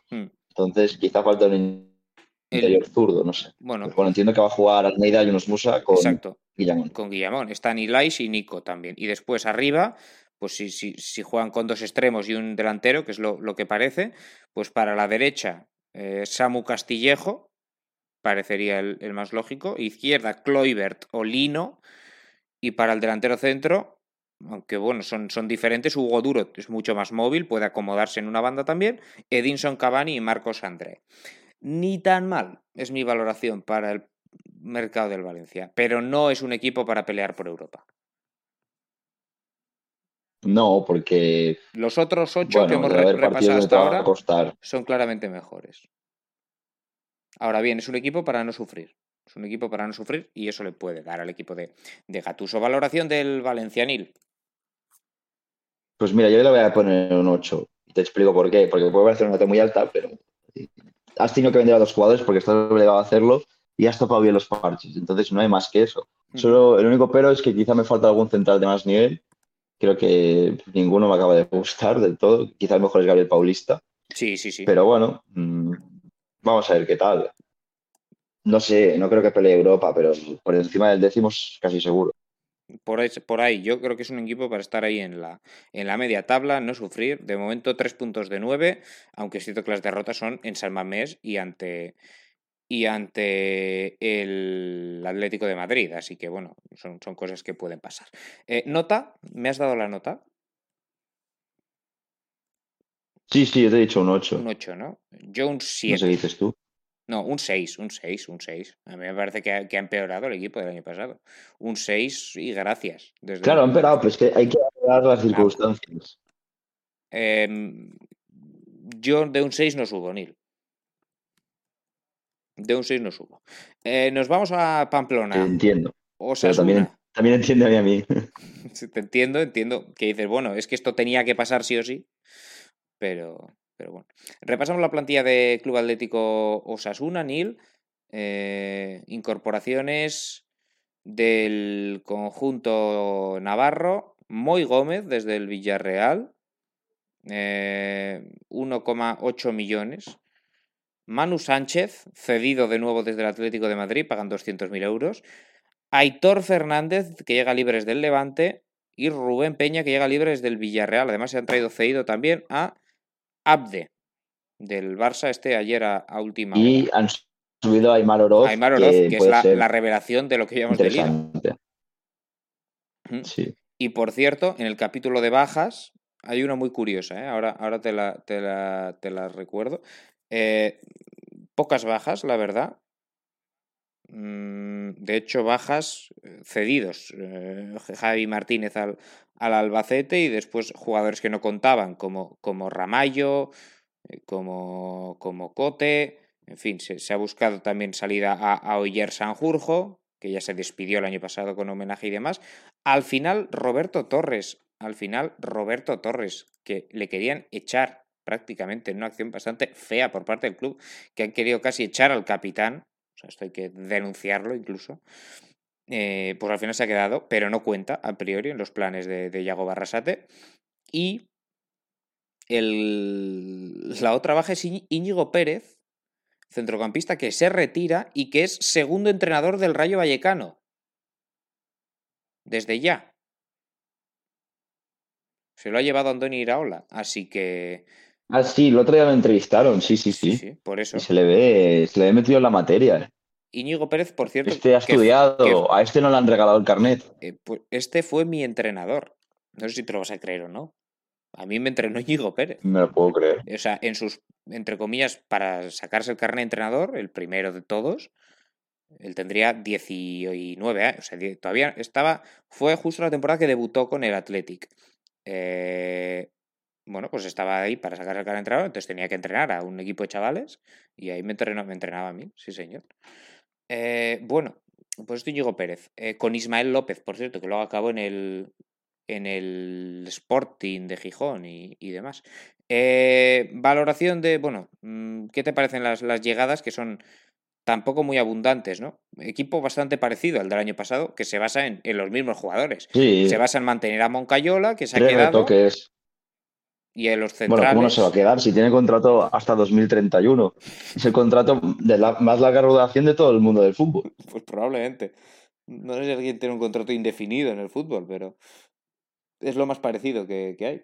Bueno, eh, Osasuna que quiere estar otro año sin, sin sufrir. Como guardametas, Sergio Herrera y Aitor Fernández y Juan Pérez. Aquí da un salto de calidad. eh, el suplente, en teoría, Sergio Herrera sigue siendo titular, de inicio sigue siendo titular, pero bueno, tienes un portero suplente de, de nivel.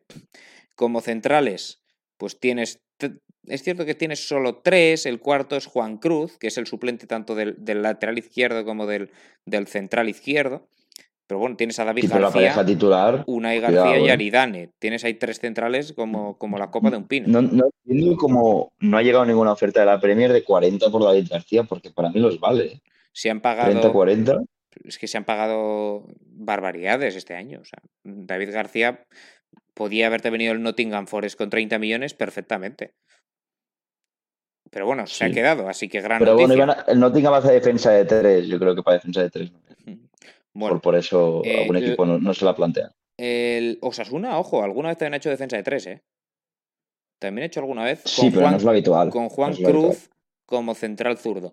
Eh, Juan Cruz, decíamos, también está Manu Sánchez para el lateral izquierdo. Para el derecho llega Rubén Peña, que es un fichaje también de mucho nivel, y, y Nacho Vidal. Eh, Bien cubierto el lateral derecho. O sea, para Osasuna, Rubén Peña es un gran jugador. Centro del campo, pues los tres eh, jugadores más importantes aquí pues son Lucas Torro, el pivote, Brasanach y, Moncayola. Si juegan 4-3-3, pues lo más probable es que jueguen estos tres, aunque bueno, es cierto que Aymar Oroz está jugando más, más arriba, también depende del esquema, porque no está siendo demasiado fijo. Eh, Yagoba Arrasate no está jugando siempre con el mismo esquema, entonces, bueno, yo creo que de todas formas Aymar Oroz acabará por, por, por caer a la suplencia. Pero bueno, que es un gran jugador, interesante. También ha subido del segundo equipo eh, Pablo Ibáñez y está Roberto Torres, que de momento no cuenta. Veremos ahora que al final se ha quedado si, si cuenta o no. Para los extremos, el Chimi Ávila está jugando bastante en, en la banda derecha. Mm, en realidad no hay mucha más opción. Está Quique Barja. Para la izquierda, Rubén García, Moy Gómez parecía, pero es que ahora han traído también a Abde, que veremos, eh, evidentemente, un jugador de banda. Puede actuar en las dos, quizá mejor en izquierda. Y arriba, Budimir y Quique García, o el propio Chimi Ávila, que también puede actuar ahí. Es una plantilla para no sufrir en absoluto, Nil. Mm, No, y además muy Gómez me parece un buen fichaje. Y Rubén Ha Peña. rendido bien desde el primer momento. Sí. Pero bueno, Rubén Peña, Y mantienes a David García y a un nivel más bajo quizá que Yo le voy a poner un ocho y medio a Osasuna. Y a Lucas Torró, Lucas Torró es un jugador que estaba en el Eintracht. Y a Nacho Vidal, que juega muy bien, no sé, es una plantilla muy, muy interesante. Para mí, Ocho y medio, nueve le pongo yo. Yo voy a poner un 8. Aquí valoro otra vez lo de mantener los jugadores. Tampoco Sí. ha habido muchos cambios. No. Y, y ha llegado Moy Gómez, que es un buen relevo. Te has deshecho de algún que otro que no, no tenía minutos y, y seguramente ha rebajado la, masa salarial, aunque no se ha hablado de eso, nos suena, pero seguramente al, al tener más bajas que incorporaciones ha bajado la masa salarial. Bueno, pero seguro, Rubén seguro. Peña y Moy Gómez, quizá dentro del escalafón de salarios de Osasuna, quizá vayan a la parte alta, ¿eh? Sobre todo Moy, yo creo que irá a la parte alta. Ya, pero ha habido seis bajas, ¿eh? No sé. Yo creo que querían haberse sacado de encima algún jugador más. Ya hemos dicho lo de Roberto Torres, que se lo quieren sacar. No Roberto podido, Torres, pero que por cierto es el capitán, sí, sí. pero bueno. Bueno, eh, Eh, sí, dime. Para quedar top 10, yo creo. Igual que Valencia. Para quedar top 10, o sea, igual que el Valencia. Ya a mí me parece también parecía a la del Valencia. Parecía la del Valencia. Nos vamos a Galicia. A ver, Ni- es algo peor sí. que la de Valencia, pero me parece. Otra plantilla que, bueno, quizá un peldañito por debajo por los problemas extradeportivos que le hacen no contar, sobre todo, con Denis Suárez. Parte más positiva del mercado para el Celta. Se han conseguido librar de, de Santi Mina, del fenómeno este.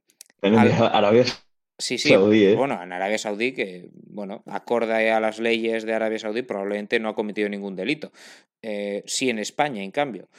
Eh, así que, mejor- bueno, al A lo mejor le hacen, le hacen una ovación al llegar. Sí, bueno, de de Arabia Saudí te puedes esperar. Lo peor es que estoy bromeando, pero no me extrañaría que, que incluso hagan broma con eso.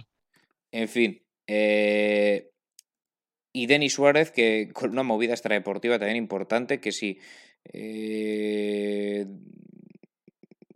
se llevaba chavales de la cantera del Celta para uf, una movida muy extraña y que le hace al Celta quedarse sin, A ver, sin- cuenta dos porque Y además- no tengo ni idea. Y además se va Bryce Méndez a la Real Sociedad por 14 millones, que el Celta no, no les convencía a Bryce. A mí esto me sorprende, a mí es un jugador que sí me gusta. También se ha ido Emre Mor al Karagum Rook, o Cayo Kusu al West Bromwich Albion, Néstor Araujo al, a, la, a la América. Y también se ha ido a Laica de Atenas eh, Orbelín Pineda, que llegó y no, no gustó demasiado. Bueno, no le gustaba a Coudet, a mí es un jugador A que me gusta sí, sí, muchísimo. digo de, lo a Coudet. mejorcito que, lo mejorcito que había por México, pero bueno, Y es del en su selección. Capítulo de fichajes. Se han dejado 11 millones por Jorgen Strand Larsen, delantero noruego del Groningen, que esto es una moneda al aire, yo creo. O sea, esto a mí me parece una moneda al aire. No, no termino de, de entenderlo. Pagar 11, o sea, me parece arriesgado. Eh, han fichado a Svedberg del Hammarby, 5 millones. A Mingueza, es un fichajazo, ¿eh? Pero lo que no va a jugar es Vedber. y no han 18 cedido. años, aquí volvemos a lo mismo. Tú no puedes pagar 5 millones por un tío de 18 años, que es de las jóvenes promesas del, del fútbol escandinavo, y que Coudet no lo va a poner ni un minuto y no cederlo. ¿Qué proyección vas a tener este tío? ¿Entrenar con Yago Aspas? Va a ser su, único, su única mejora a nivel futbolístico. Ujú. poco más. Bueno, eh, en cualquier caso, lo dicho, también Mingueza, 3 millones. eh, fichado Lu- Luca de la Torre, ha pagado 2 millones al Heracles. Carlas Pérez de la Roma. Y han fichado a Lobete de la Real Sociedad, que este sí que lo han, lo han cedido, al Valvik de la, de la Eredivisie.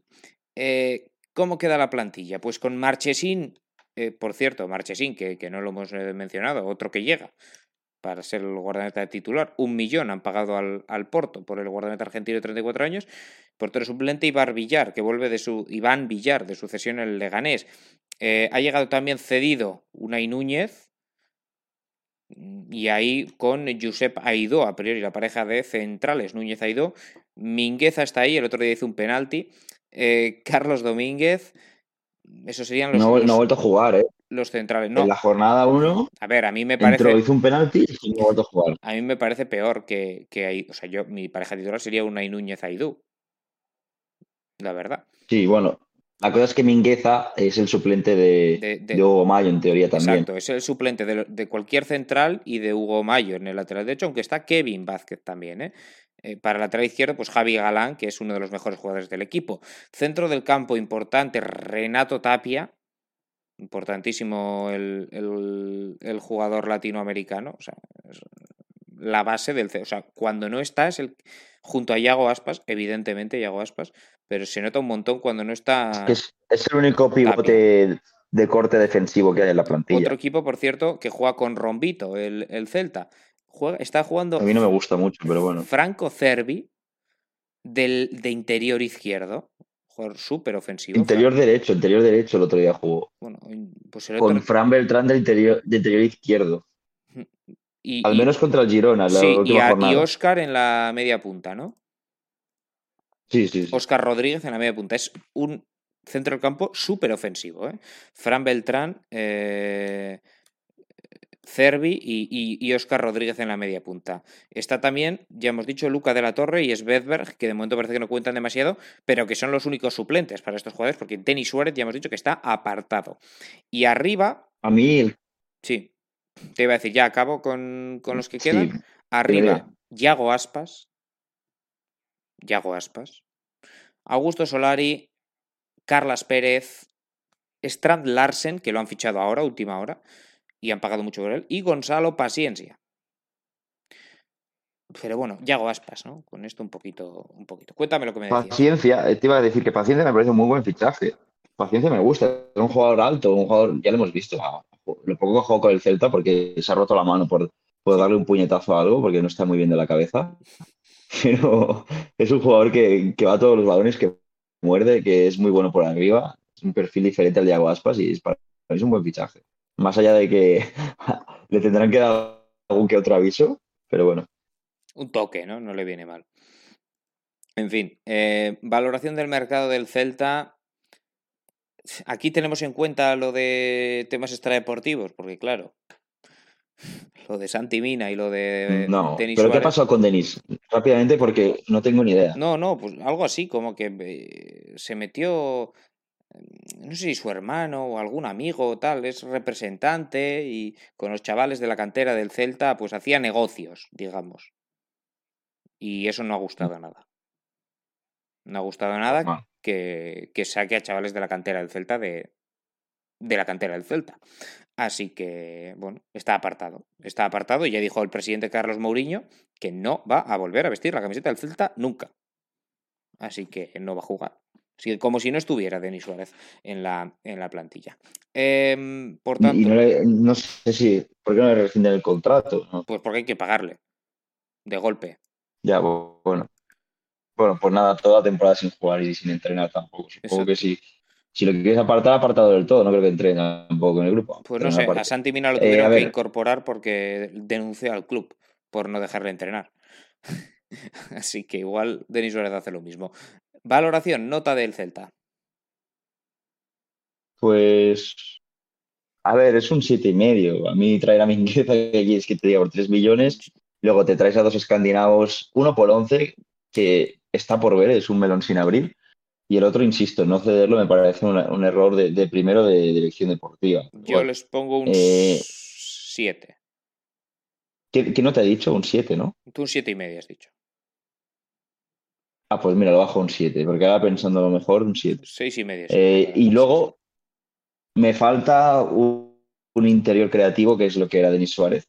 Eh, creo que son perfiles, bueno, o muy defensivos, o, bueno, más que muy defensivos, o defensivos o ofensivos, no en término medio. Porque Oscar es un media punta, Renato cinco, es un pivote. Con cinco jugadores defensivos, más portero y, cinco ofensivos. Es un poquito como juega el Celta. Bueno, eh, sí, no hay un término medio, me, falta un interior de pausa.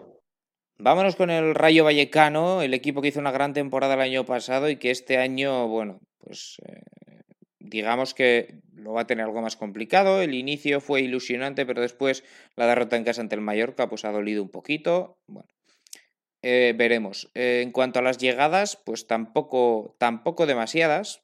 Está la de Florian Lejeune desde el Deportivo Alavés, Sergio Camello desde el Atlético de Madrid, cedido. eh, Diego López, el guardameta que salió del español ya tras acabar contrato, Salvi Sánchez del, del Cádiz, definitivamente se quedan Unai López, y después los dos por los que han pagado, que son Pep Chavarría, lateral izquierdo del Zaragoza, eh, y, y, Abdul Mumin, jugador del Vitoria de Guimaraes, por el que han pagado millón y medio. Hombre, poco refuerzo. No, puedo opinar porque no lo he visto. Yo tampoco he visto, la eh, verdad. Además, llegado ayer, no he jugado todavía. Y en las bajas, eh, pues tampoco gran cosa, la verdad. Eh, es que no, no, se ha marchado nadie. Se ha marchado Lucas Zidane, a Leibar. Fin. Poco movimiento. Es básicamente la misma plantilla que el año pasado. Creo que el mérito aquí es mantener a Iraola. Totalmente. Sí. Y luego has, reforzado dos o tres posiciones que te hacían falta. Es una plantilla con más posibilidad de rotar ante una temporada cargada de partidos. Y hay jugadores que, pues que a lo mejor han tenido alguna oferta. Yo creo que al español le interesa la catena. No has traído a RT el último día de mercado. Casi que mejor, porque te hubiese liado un quilombo en el vestuario que a lo mejor no te sale ni cuenta. Eh, así que bueno, yo creo que es un seis y medio. Bueno, no, un 7, un 7. Poca, poca cosa le podemos, le podemos, podemos valorar en realidad. O sea, movimientos ha habido. No hay mucho que comentar, la verdad. Ha habido poco. Repaso, si te parece, la, la plantilla del conjunto de, de Andoni Iraola, que queda con eh, Stole Dimitrievski como guardameta, así como Diego López y Miguel Ángel Morro. Centrales. Tienes un buen suplente. Sí, centrales. Florian Lejeune, que está siendo titular, junto a Catena. Catena, por cierto, que acaba contrato este verano. Y después como centrales también Mario Suárez, Esteban Sabelic y el recién llegado Abdul Mumin. Que veremos cuánto rinde, si juega, si no juega o qué pasa con él. Para el lateral izquierdo, Fran García y como suplente Pep Chavarría. Para el lateral derecho, Iván Baliu y como suplente Mario Hernández. Centro del campo, para el doble pivote hay cuatro hombres, los mismos que el año pasado: Patecis, Oscar Valentín, Unai López y Comesaña. Eso sí, este año la pareja titular parece haber cambiado y Unai López Oscar Valentín, parece que son los que se están haciendo con el, con el puesto. Después tienes eh, a Randy Enteca, que, jugador que te vale para, para la banda, incluso para jugar por detrás del 9. Trejo, que es el media punto habitual, y también en ese sentido tienes a José Pozo, que el año pasado estuvo cedido en el Al Ahly, pero que a priori no se le prevé protagonismo en la izquierda. Álvaro García y Bebé, en la derecha Isi Palazón y Salvi Sánchez, así como Las Bangura, por cierto, Las Bangura, el ex, eh, en fin, de, no me acuerdo. Aquí imagino que no han encontrado un comprador porque no cuenta para nada. Y eh, de hecho no tiene ni dorsal asignado. Arriba, para la delantera, aparte de Andrés Martín, que tampoco cuenta, pues Sergio Camello, cedido por el Atlético, que está siendo titular, y Radamel Falcao, que a sus 36 años pues juega media horita, pero ¿qué media horita? Desde luego que, ahí sube el nivel. Mm, deberían salvarse, es la conclusión. No, sí, a mí me ha faltado un, un 9 más interesante, porque mm, entre que Falcao está mayor y que Camello tampoco es un jugador de números, van a tener que para suplentes ideal, pedirle mucho a los extremos. Para suplentes ideal Falcao. Sí, pero me refiero a que va a marcar todo Cristo, resumiendo rápido. Que va a tener que, Isi Palazón a lo mejor va a tener que hacer seis goles, eh, Álvaro García tres, Oscar Trejo cuatro y bueno, eso. Bueno, pues a mí me gusta el equipo del Rayo, ¿eh? formas. Me parece un equipo solvente. No, se le puede pedir mucho más. salvarse. Y al mercado le pongo. Media tabla baja. Sí, eso es. Pues ahí en torno a la decimocuarta plaza, por ejemplo. Ah, quizá un poco más alto, más o menos, por ahí. Em, tú le has puesto un 7, ¿no? Pues yo también poca, poca cosa podemos valorar aquí. Un 6-7, o sea, no es, que no han hecho gran cosa. Un 6 y medio, venga. Como al Celta. Nos vamos ahora al siguiente equipo, al Elche, Nil, el Elche que a última hora perdía ayer a Mojica. Baja, bueno, importante, podemos decir, aunque incorporaron mm, a última hora es uno de los últimos fichajes escritos para sustituir a Mojica, a Nicolás Fernández Mercau, de San Lorenzo de Almagro. Veremos su rendimiento. Eh, resto de jugadores que han llegado, Paul Lirola, cedido desde el eh, Marsella, ha llegado Ezequiel Ponce, desde el Spartak de Moscú, definitivamente jugará en el hecho 4 millones, Rouget Martí, del Levante, 3 millones, Eh, después han pagado por Lautaro Blanco, lateral izquierdo del, del, de Rosario Central, 2 millones. Han traído a Carlos Clerc, también del Levante. Fede Fernández, el central del, del Newcastle. Está Alex Collado. Ya hemos comentado Fernández Mercado. Eh, Lautaro Blanco, por cierto, que lo han fichado y lo han cedido, si no me equivoco, eh, al... Sí, lo han dejado cedido en el propio equipo. Sí, sí, exactamente. Eh, y las bajas, pues Johan Mojica, 5 millones y medio, como decíamos. Y más allá de eso, pues Piatti, que se vuelve a Argentina, Guido Carrillo, que se va a China, y, y, poquito más. No tiene tampoco, no es una revolución en el Elche, que como en otros equipos, el mérito es mantener a jugadores importantes del año pasado, como Lucas Boyé, como Peramilla, sobre todo estos dos. Edgar Badía. Edgar Badía, sí, pero bueno, Edgar Badía tampoco le veo para dar un gran salto, pero sí que Peramilla y Lucas Boyé, la dupla del año pasado, parece interesante. Y han traído a Roger Martí, o sea, salen reforzados en ese sentido, ¿no? Sí, bueno, y luego un eh, el jugador de San Lorenzo habrá que ver qué tal, porque tampoco lo, tengo visto.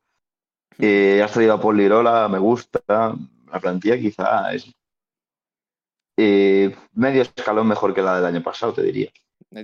Y el año pasado al final se salvaron, una vez despedido Frank Escriba con Francisco, se salvaron bastante bien, ¿no? Acabaron sí. salvándose. A ver, también es un equipo muy de, de saber lo que tienen que hacer, de juntar líneas, equipo que se te hace pastoso incluso, que da pereza jugar contra ellos, pero que yo creo que, tiene equipo para salvarse. Yo creo Así que yo le voy a poner un, un siete y medio. Sí, yo también, siete y medio. Eh, a mí me parece que es un equipo que, desde luego que da para, para salvarse. Repaso la plantilla al completo. Edgar Badía y Axel Werner como guardametas, muchísimo argentino ¿eh? y, y, sudamericano en general en, en el Elche, al igual que el año pasado. Defensas centrales, con la llegada de Fede Fernández se une a Gonzalo Verdú, el capitán, a Pedro Vigas, a Diego González y a Enzo Rocco, así como John Nuancuo, que este sube desde el filial. Para el lateral izquierdo se va Mojica, Egan Fernández, Mercado y Clerc, los dos son nuevos. Para el derecho, Paul Lirola y Eliberton Palacios. Centrocampistas, Omar Mascarel, Gerard Gumbau, Raúl Guti. Domingo Esquina, cedido desde el Watford, y Alex Collado, así como Pastore. Javier Pastore, 33 añitos ya, pero bueno, todavía yo creo que le quedan ratos de, buen fútbol. Y después para la delantera, viene en banda, bien, en fin, segundo punta. Eh, Peramilla, Tete Morente, que el año pasado dejó muy, muy buenas sensaciones. También Fidel Chávez, Josan, y para ya el delantero centro, Lucas Boye, que es la delantero muy bueno para un Elche. Ruggier Martí, que es un gran revulsivo. Y Ezequiel Ponce, que es otro jugador interesante. O sea, en ataque, desde luego, el Elche tiene un equipo más que interesante, Nil. Sí, no está nada mal. Aquí también me parece que es un equipo que tiene creación cero. No hay ni uno que tenga el toque, pero tampoco quiere, ¿no? Te meten ahí el, doble pivote, hay Mascarel Gumbau o algo por el estilo que eso son dos piedras. O, bueno, Raúl Guti también. Raúl Guti sí que es un futbolista más, hombre, con, algo más de toque que, los otros dos. Pero bueno, el estilo está claro. Eh, lo que hay que hacer es. creo que es un equipo para jugar 4-4-2. Sí. 4-4-2 y, balones al área. Y, transiciones rápidas. Transiciones rápidas con, jugadores como, como los extremos en frame. Fidel Tetemorente con Pera Milla, con, con el propio Boyé fin, yo creo que Rubio también puede encajar muy bien. Eh, valoración del mercado del Elche. Sí, ya te había dicho, siete y medio. Siete y medio, ¿no? Sí, pues siete y medio. Nos vamos a un equipo que te dejo explayarte, Nil. Real Club Deportivo Español. Eh, valoración, en fin, bajas, altas, te, repaso las bajas y ya te. y las altas y te dejo, y te dejo en paz. Rol de Tomás ya sabe que al final se queda. Llegan Martin Braithwaite, gratis. José Lu, gratis. Eh, Brian Olivan, gratis. Benjamin Lecomte, cedido desde el, desde el bueno, lo de Lecomte, desgraciadamente podemos decir que ha llegado al, al, al español. Ha llegado también Vinicius Souza desde el Lomel. Ha llegado eh, bueno, Villena al final eh, ha vuelto, ¿no? Fichado y cedido. Sí, exacto, fichado y cedido. Cedido a la, Salernitana, creo que hay una opción de compra obligatoria si se salvan o algo. hay un trueque económico. Han pagado dos millones y medio y lo han cedido con opción de compra. Entiendo que superior, porque si no, vaya negocio de mierda, con todo el respeto del mundo. Sí, sí.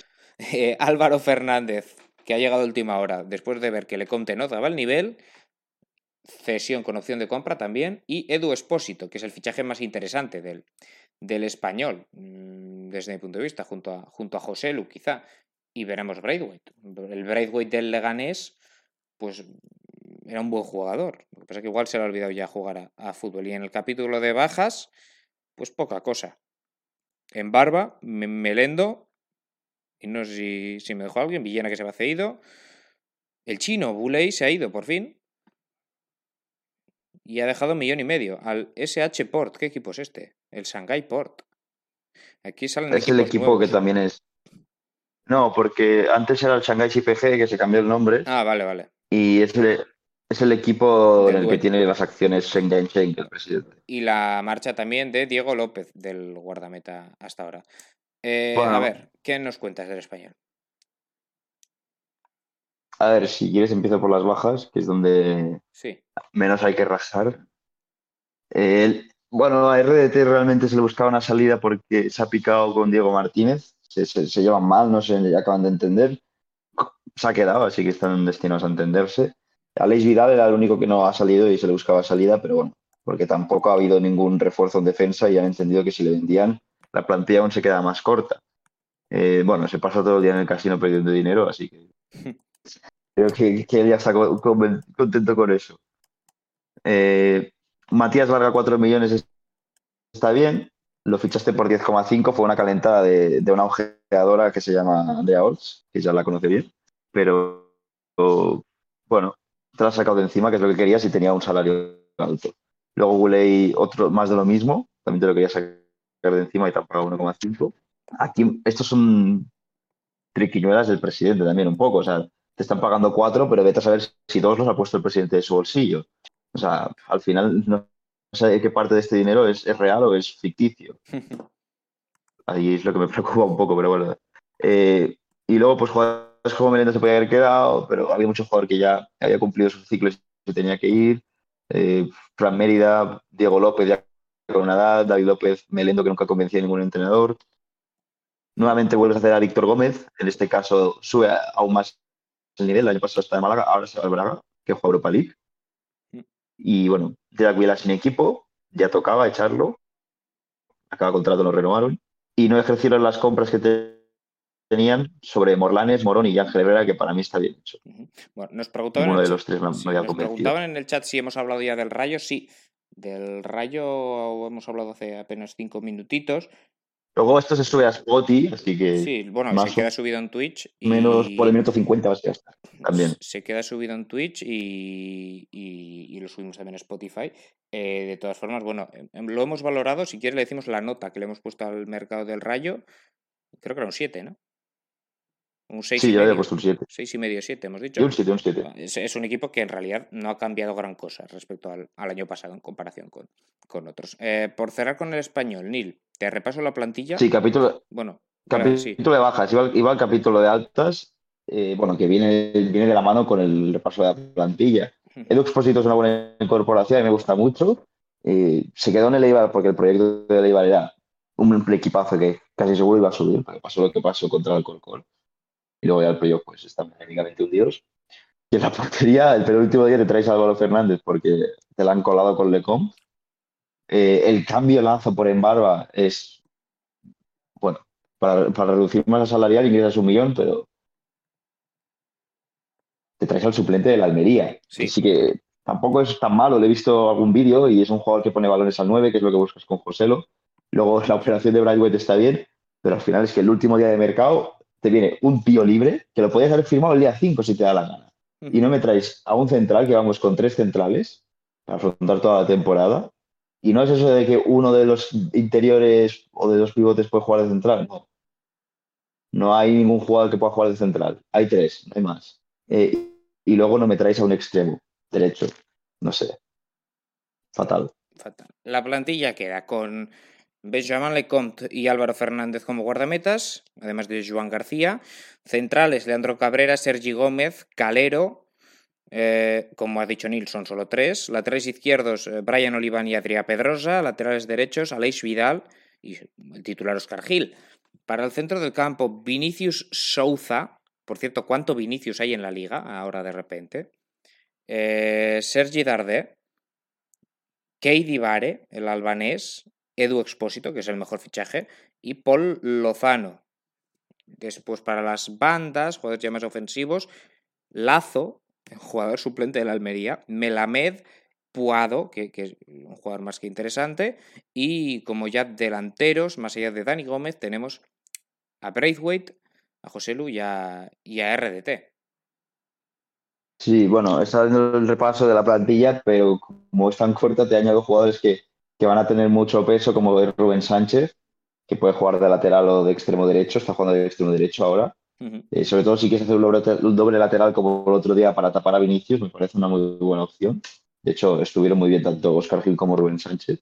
Y luego, pues gente como Dani Villahermosa, que es un medio centro, eh, eh, Simi, el, ¿cómo se llama? Simo, Simo, el central, hispano-argelino, que en teoría es el cuarto central, del 2005. Mm. O sea, tu cuarto central es uno del final del 2005, que sí que es muy bueno y tiene buena salida de balón, pero cuidado, no te lo cargues anímicamente mm. ante tanta presión. Así que, bueno, es lo que te decía, insisto, en el que falta un central, falta un extremo. Nota. Incluso no me hubiese desagradado otro, otro jugador por dentro. Vinicius Sousa me ha gustado por ahora, es un jugador de corte muy defensivo, pero, pero que va bien. Y luego, donde tienes la mejor posición es el 9. O sea, de Tomás José Lu Bradwaite, esto es un equipazo arriba. Sí, a ver, Pero claro, si no viene bien acompañado, no sirve de nada. De hecho, nos pregunta Javi en el chat, ¿vosotros qué opináis de la operación RDT? ¿Creéis que ha sido una distracción entre los dos clubes? Uno porque tiene un preacuerdo con Costa y solo le queda una ficha libre y el otro por hacer ver al entrenador que han intentado sacarle. Eh, lo del español. Bueno, no, más que él no intentarlo hacer, yo creo que ha sido el club que quiere engañar al entrenador. Eso, eso es lo que dice, sí, sí. Que el club quiere engañar al entrenador diciéndole, eh, mira, hemos sí. intentado sacarlo y no hemos podido. Puede ser, no lo descarto. Porque escuché ayer, en, no sé si era en Marca o dónde, que la, el, los papeles que habían enviado eran una chapuza y que los habían como que faltaba información. Y esto, pues claramente responde a vamos a hacer una chapuza y que nos llegue la hora y ¡ay, qué mala suerte! Ya son las 12. ¡Ay, pues no nos puede vender! Puede ser, ¿eh? Puede ser que haya sido voluntario. Eh, y del Rayo, yo creo que el Rayo quería RDT, sí, pero tampoco le iba la vida en ello. Ese es mi punto de vista. Si viene bien, pero tampoco se han dejado la vida porque venga. Sí.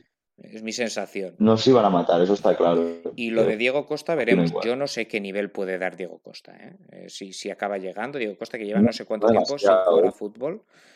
Eh, a mí no, no, no, me convence Diego Costa a estas alturas de, de, la película. Veremos, veremos. También habría que ver en qué condiciones llega a nivel de sueldo y, y demás. Eh, y, y, de voluntad de aceptar un rol secundario, evidentemente. Y lo de RDT, pues esperemos por el bien del español, si ni lo considera así, que, que la situación mejore, que la situación se no, eso está claro. Tiene enderece entre el entrenador, entre Diego Martínez y, Raúl de Tomás, porque si no, va a ser malo para el español y, y, para el jugador, evidentemente, y para el entrenador, porque deja de contar con el que probablemente es por calidad el, el mejor jugador de la plantilla. Nota para el mercado del español, Nil. Un 2. Un 2. Un 2. Un 2. Yo creo que un 2. Un 2, te has pasado. Las, in las, incorpor las, incorporaciones, no, en serio. O sea, no puede ser. No, yo no me río, no lo digo de broma. No puede ser que estés toda la temporada sabiendo lo que va a suceder la siguiente y Le no te anticipes. A... no, hay, no hay dinero. Y medio. No hay dinero.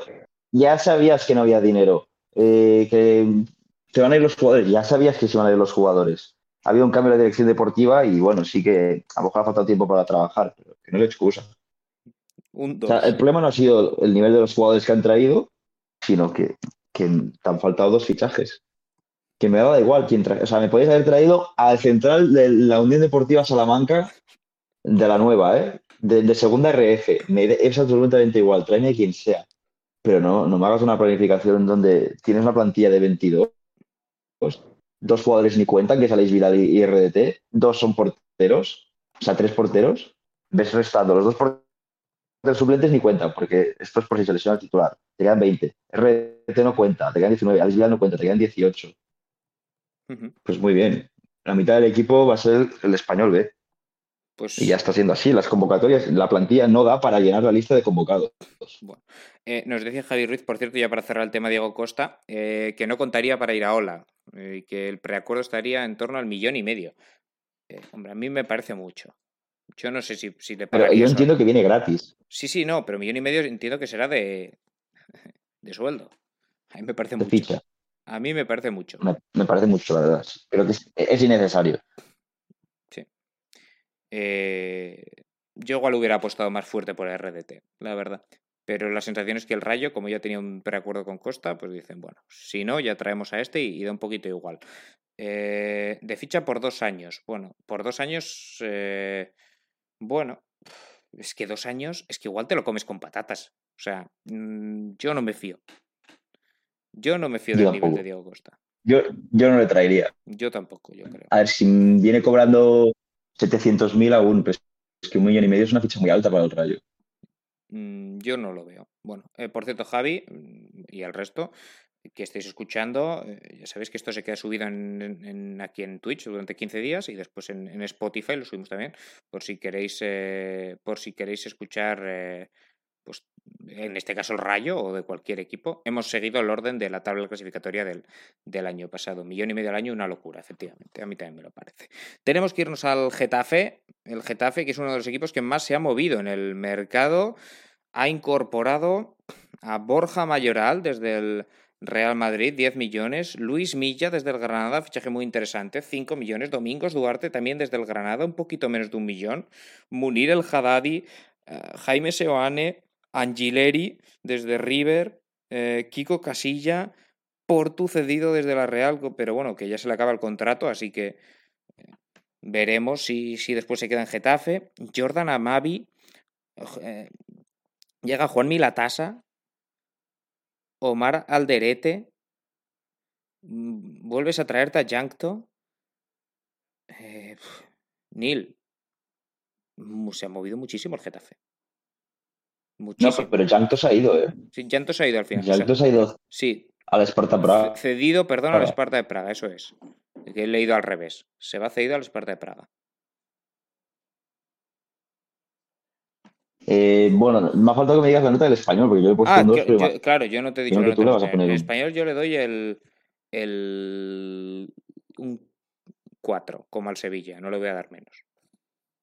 Vale, está bien, la suspendí. Pensaba que ibas a poner un 6 y va a quedar yo aquí como que estoy un loco de la cabeza. Un 4, 4, 4 y medio. Mira, si el Sevilla le da un 4 y medio, pero un suspenso, sí.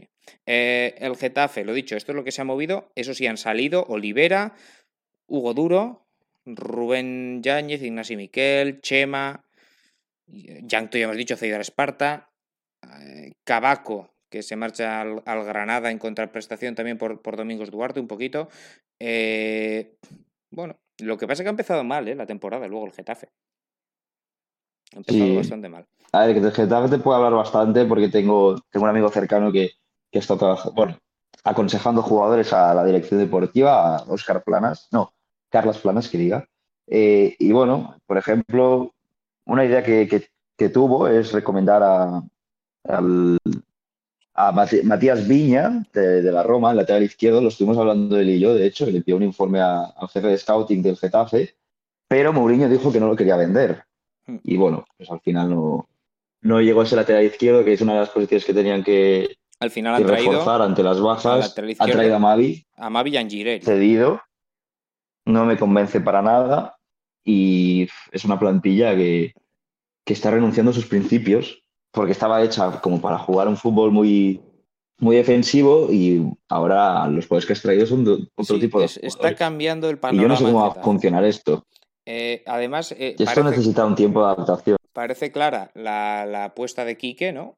eh, por mantener los tres centrales que le fueron bien el año pasado, mm, ha reforzado esa zona. De, bueno, es que ha reforzado todas, o sea, no, he contado los fichajes, pero son muchos.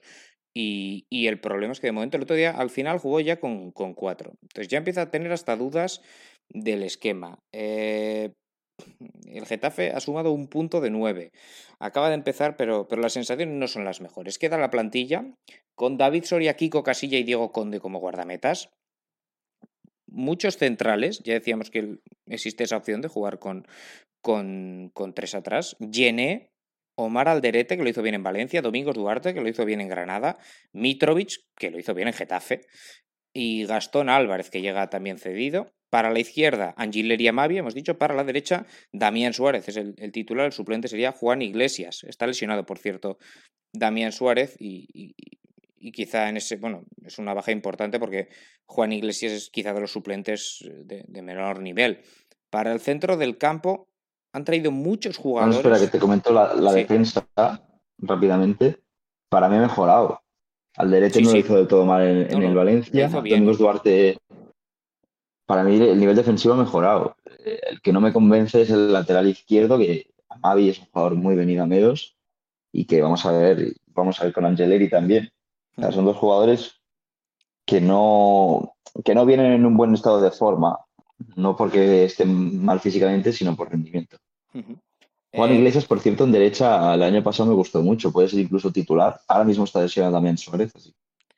Yo creo que no, pero bueno para el centro del campo, lo que te decía, han traído mucho medio centro como para jugar con un 5-3-2. Es que a mí me parece que la plantilla está pensada para jugar 5-3-2, pero el otro día juega 4-4-2. ¿Por qué digo? Porque al final tienes aquí centrocampistas, pero que no son medias puntas, que no, no, no son medios centros o con mucho interiores. Máximo, Bicharambarri, Aleñá, Luis Milla, Seoane. Son, son cinco jugadores, además de Algovia del, que han subido desde el filial. Pero son cinco jugadores que encajan bien en ese 5-3-2 desde mi punto de vista. Y que tienes a Luis Milla, que para mí tiene que ser titular, pues pone a Leña y, elegir uno, quizá Maximovic en este caso, ¿no? Si pones a Milla de. Sí, bueno, el gran refuerzo del equipo es Luis Milla por 5 millones. O sea, por ejemplo, Luis Milla con Maximovic y con Aleñá me parece un buen centro del campo. Y Arambarri es un buen jugador también, evidentemente. Tienes ahí cuatro muy buenos jugadores. Y, el otro día, pues, por ejemplo, pues eh, al final eh, Mm, el que no juega es, ese Nemanja Maximovic. O sea, juega, de hecho, juega Seoane de, titular con Arambarri y Aleñá escorado un poquito a la banda derecha, una cosa bastante eh, extraña. Sí, pero es, un equipo curioso porque está jugando 5-2-1-2 eh, con un media punta. Eh, pero tampoco tiene delanteros autosuficientes y tampoco tiene carrileros de llegada. O sea, son más bien laterales. Entonces, ¿qué va a pasar aquí? que hay partidos donde no le va a llegar ni un balón a, a nueve, bueno, a los nueve. no eh, sé. Jaime Mata... falta aquí un, extremo. Ya por ir con, los delanteros barra extremos, en fin. Tú dices un extremo que pudiera jugar de carrilero, eh, ya, pero el Getafe es, Quiero decir, no estamos hablando del Barça que te puede meter a Dembélé en el carrilero. O sea, yo creo que el Getafe es una apuesta más. Bueno, vamos a mantener el bloque y partir de una seguridad defensiva, por eso ha reforzado tanto la defensa. Después arriba tiene piezas muy interesantes, de hecho tiene muchas. A Mata se lo querían quitar de encima, Jaime Mata, y después los, cuatro que más van a contar a priori para dos puestos son Portu, Unal, Mayoral y Munir. Munir desde el banquillo, yo creo, y yo creo que jugarán Portu con veremos si Unal o Mayoral. No, no, no, no. Yo creo que es Unal Mayoral es, que, son, dos, son dos, dos jugadores con poca movilidad, me da la sensación. Sí, pero es lo que es lo que ha jugado estas jornadas, no sé. No creo que Porto No, el otro día jugó Porto, el otro día jugó Porto. le ponen de ah, carrilero derecho. Bueno, el otro día jugaron los tres, es verdad. Sí, pero jugó en banda. Jugó en banda izquierda, sí. Jugó Unal Mayoral y Porto en banda. y de hecho no hizo defensa de tres el otro día. Hizo defensa, hizo defensa de cuatro sí, sí, con un doble pivote a Ramarri Sebane, que es la otra duda que tenía porque la pareja Rambarri Maximovic a lo mejor se ha acabado ya. Con la, con la llegada de Luis Milla, a lo mejor es Maximovic Luis Milla. Sí, sí, no es un, una pareja de pivotes que Luis Milla va a jugar defensiva. A mí me parece, o sea, yo creo que Luis Milla va a acabar jugando de titular. Bueno, Em, Por eso te digo que la idea del Getafe cambia un poco. Creo que ya no, la idea no es tan defensivo con un doble pero pivote. tampoco es volverse loco en ataque, está claro. Ya hemos visto cómo No. son los, los carrileros barra laterales. No son. Y quizás este equipo juegue mejor con defensa de cuatro. Yo- contra el Villarreal ha sido Yo su mejor no lo creo. No, yo no lo creo. Le- no tiene extremos. No tiene extremos. Ya, pero es que no tampoco, tienes tiene, tampoco tiene carrileros ofensivos. Carrileros Sí, no también sé. Suárez Angileri. O sea, vamos a ver, a ver, que, el- que, que el carrilero era Olivera, tampoco era. O sea, un perfil súper ofensivo. Yo creo que.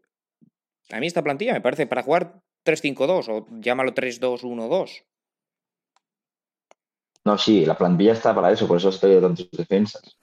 Bueno, Pero bueno, A de vez ver. en cuando jugar con cuatro tampoco salen. Este equipo, a pesar de haber empezado como ha empezado la temporada, no debería sufrir. Esa es mi conclusión. Nos decía Javi en el chat que él le pone un 11 sobre 10 al Getafe y al Girona. Ahora iremos con el Girona.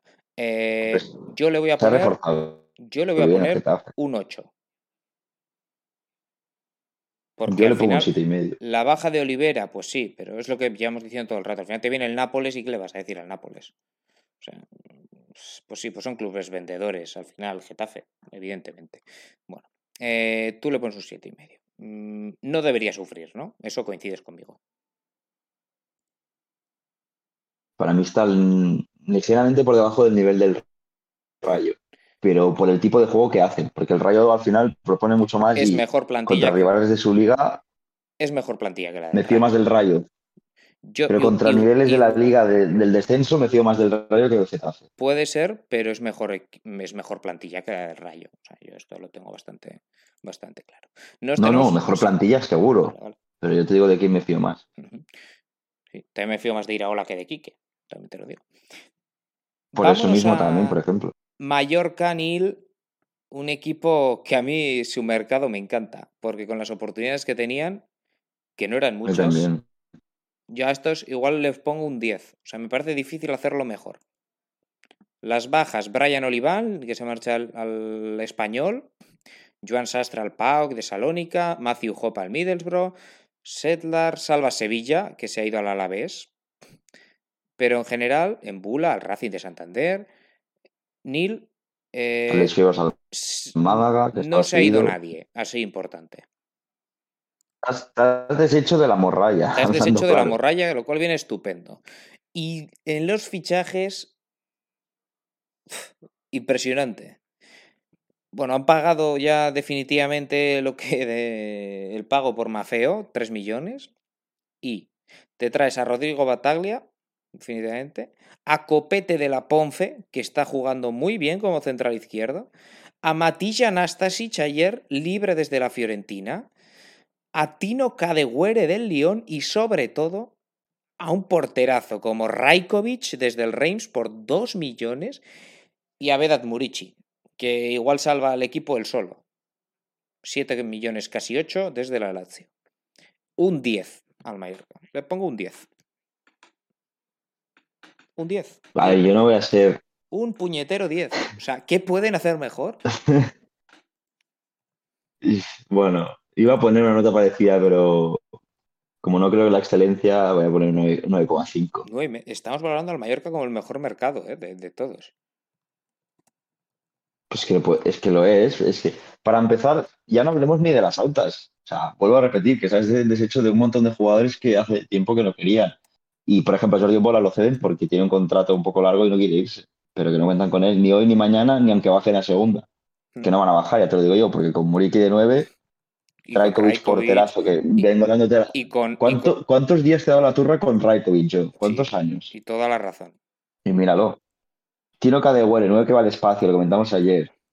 O sea, tienes el 9 de área que te va a rematar una lavadora y el africano rápido para ir al espacio. Y luego Nastasic, con 29 años, jugador con experiencia. Copete, que el año pasado la Ponce casi entra en playoff, con 22 años, no lo ha hecho mal, ha sido titular estos días. Con Martín, Ra- Y eh, te con Martín Valiente y con, y con Ray. Yo repaso la plantilla, si te parece, del Mallorca y ya, y ya me das tu conclusión final sobre el cuadro Bermellón. Pedraj Rajkovic, Dominic Graif y Le Roman como guardametas. Centrales, Valiant, Raillo, Copete han sido hasta ahora los titulares. Están también Nastasic, Russo y Cufré. Seis centrales. Laterales izquierdos o carrileros izquierdos. Bueno, Cufré, eh, más bien eh, carrilero izquierdo. ¿eh? Con Jaume Costa como el titular, el titular lógico, podemos decir. Y con Mafeo como carrilero derecho, Giovanni González el suplente. Centro del campo. Ruiz de Galarreta, que está todavía recuperándose de su lesión del año pasado. Rodrigo Bataglia, jugador con experiencia. Idris Ubaba, Clement Grenier y Antonio Sánchez. Para el centro del campo. Junto a Dani Rodríguez, que el otro día jugó con. Le hemos visto jugar 5-3-2 y 5-2-3, pero con los mismos jugadores. La diferencia es la posición de Dani Rodríguez. 5 seguro, ¿eh? Sí, sí, los cinco son fijísimos, pero 5-2-3, doble pivote, dos jugadores un poco más abiertos que serían Kangin Lee y, y Dani Rodríguez y arriba Murici, o que Kangin Lee esté arriba con Murici y Dani Rodríguez haga un tribote con dos centrocampistas, sean Bataglia, Baba, Grenier o los que sean, con dos. Bueno, ya hemos dicho, Kangin Lee y Dani Rodríguez, para su suplencia, para, su, para ser suplente de él, está Macendiaye, que no convence, Lago Junior, aquí es donde el equipo si le pasa algo a Canguilio o a Dani Rodríguez, lo puede pasar mal. Y después, para el delantero centro, Abdón Prats, Ángel Rodríguez, Tino Cadehuere y Vedat Murici. Para lo que es el Mallorca y para las opciones que tiene un Mallorca. ¿Y en Vial y Lago Junior lo has mencionado? Sí, sí. Amaz y, ah, Lago Junior. He dicho Amaz. Bueno, esto ya como, como... sí, por eso, por eso. Eh, bueno, muy buena plantilla. Puede ser el equipo de revelación incluso. Yo creo que no van a subir para bajar. Yo creo que no bajan. Yo creo que no bajan ni por el forro. Les veo por encima del Getafe, por encima del Rayo, por encima del Elche, incluso por encima del Español. Por encima del Español, sí. Por encima del Getafe. Yo lo veo a la altura del Getafe. Yo voy a decir que lo veo a la altura del Getafe. Tampoco me veo No por nivel de plantilla, sino por cómo vaya a quedar. Yo le veo decimosegundo o algo así. Bueno, bueno, ya veremos. Yo creo que no sufren. Esa es mi, conclusión. Em, nos vamos antes de ir con los ascendidos, recién ascendidos. Nos queda un equipo que es probablemente la peor plantilla de toda la primera división. Y aquí hay, yo creo que unanimidad en el mundo del, del fútbol, que es el Cádiz. Nil, el Cádiz. El Cádiz. Vamos a valorar. ¿Qué nota has puesto tú al español? Un 2. Bueno, Vamos a ver. Bajas del Cádiz. Pero valoramos el mercado, ¿eh? Valoramos el mercado, no el equipo que ya tenían. Salvi el Sánchez, ya era malo. Salvi Sánchez al Rayo, gratis. James Johnson se ha ido a la ECA de Atenas. Eh, en fin, pocas bajas. De acuerdo. Pocas bajas. Muchas, pero pocas. Relevantes. Otros que han conseguido librarse de jugadores que no querían. Pero, capítulo de llegadas. Joseba Zaldúa, el lateral suplente de la Real Sociedad, que llega a ser titular. Rubén Alcaraz, pagan un millón al Valladolid por él. Víctor Chust, pagan un millón al Real Madrid. Brian Ocampo, que este era un fichaje a la desesperada de ayer, al igual que el de Teo Bongonda, de anteayer. 3 millones y 2 millones. O sea, esto han visto que, que, que tenían una plantilla horrible y han fichado a última hora a Teo Bongonda y a Brian Ocampo. Uf. Vale, Teo Bongonda no me desagrada, en el Celta no lo hizo mal. Sí, pero puede ser interesante. Bueno, Aguer Mavil del Midtjylland, que llegó gratis, y Fede, Fede San Emeterio. Eh, poco fichaje de calidad. Y no han fichado. El Mallorca ficha. Eh, a ver, el Mallorca ficha. La comparación es odiosa. El Mallorca ficha a Murici y tú fichas a, a Teo Bongonda. El Mallorca ficha a Rajkovic y tú fichas a Víctor Chust.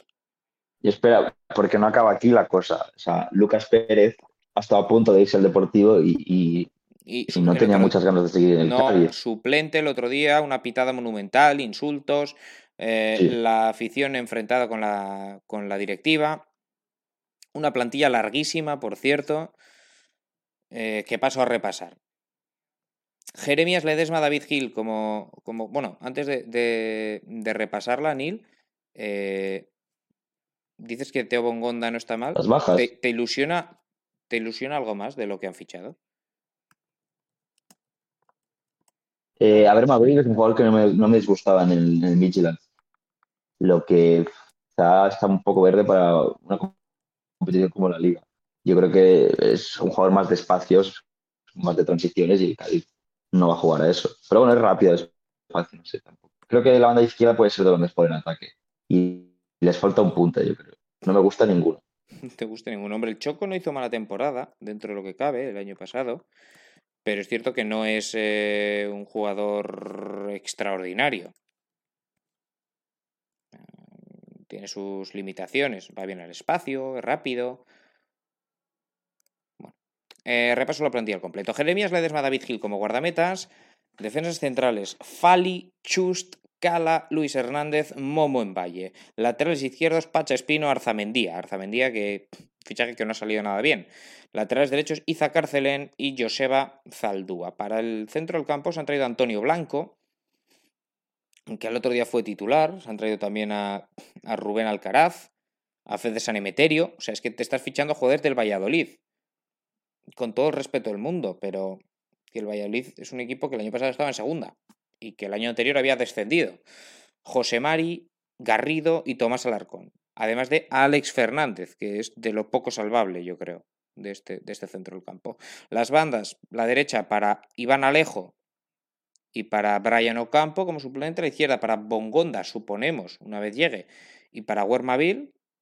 Y arriba, pues probablemente doble punta, con el Choco Lozano y veremos si con Lucas Pérez. Esperemos por el bien del Cádiz que con Lucas Pérez, porque las, alternativas son Rubén Sobrino, Álvaro Negredo, que fue titular el otro día, y Álvaro Jiménez. Em, Negredo que tiene 37 años. También es una cuestión esta a tener en, cuenta. Aquí ya, ya no es que no haya un creador, es que por nada no hay ni un media punta. El único jugador más tosco de aceptable con balones es Alex Fernández de los centrocampistas. Y aún así se ha lesionado alguna vez el año pasado, no sé. Tampoco me parece. El hermano de Nacho, por cierto. Sí. Eh, a mí esto me parece una plantilla eh, de, ser, de pelear como mucho por no ser último. O sea, todo lo que no sea un descenso del Cádiz, además visto cómo han empezado el partido horrible el otro día ante Athletic Club. El Cádiz huele, Nil. El pase de Arzamendi al, al Edesma es, es de juzgado de guardia el Cádiz huele a, descenso, seamos claros. Huele a descenso. Sí, sí. ¿Valoración del mercado del Cádiz? Pues mira, al mercado yo le voy a dar un 4. Yo también le pongo. Bueno, un 3,5 más. 3,5, 4. No le doy tan mala nota porque entiendo que la plantilla del año pasado ya era mala. Sí, parte. O sea, no, no vas a ser tan mala persona porque tampoco era un equipazo, se salva y, digamos que partes, de una, baja, una base muy floja. Rindes por encima de tu nivel, pero ya desde el momento en el que sube de segunda. Hmm.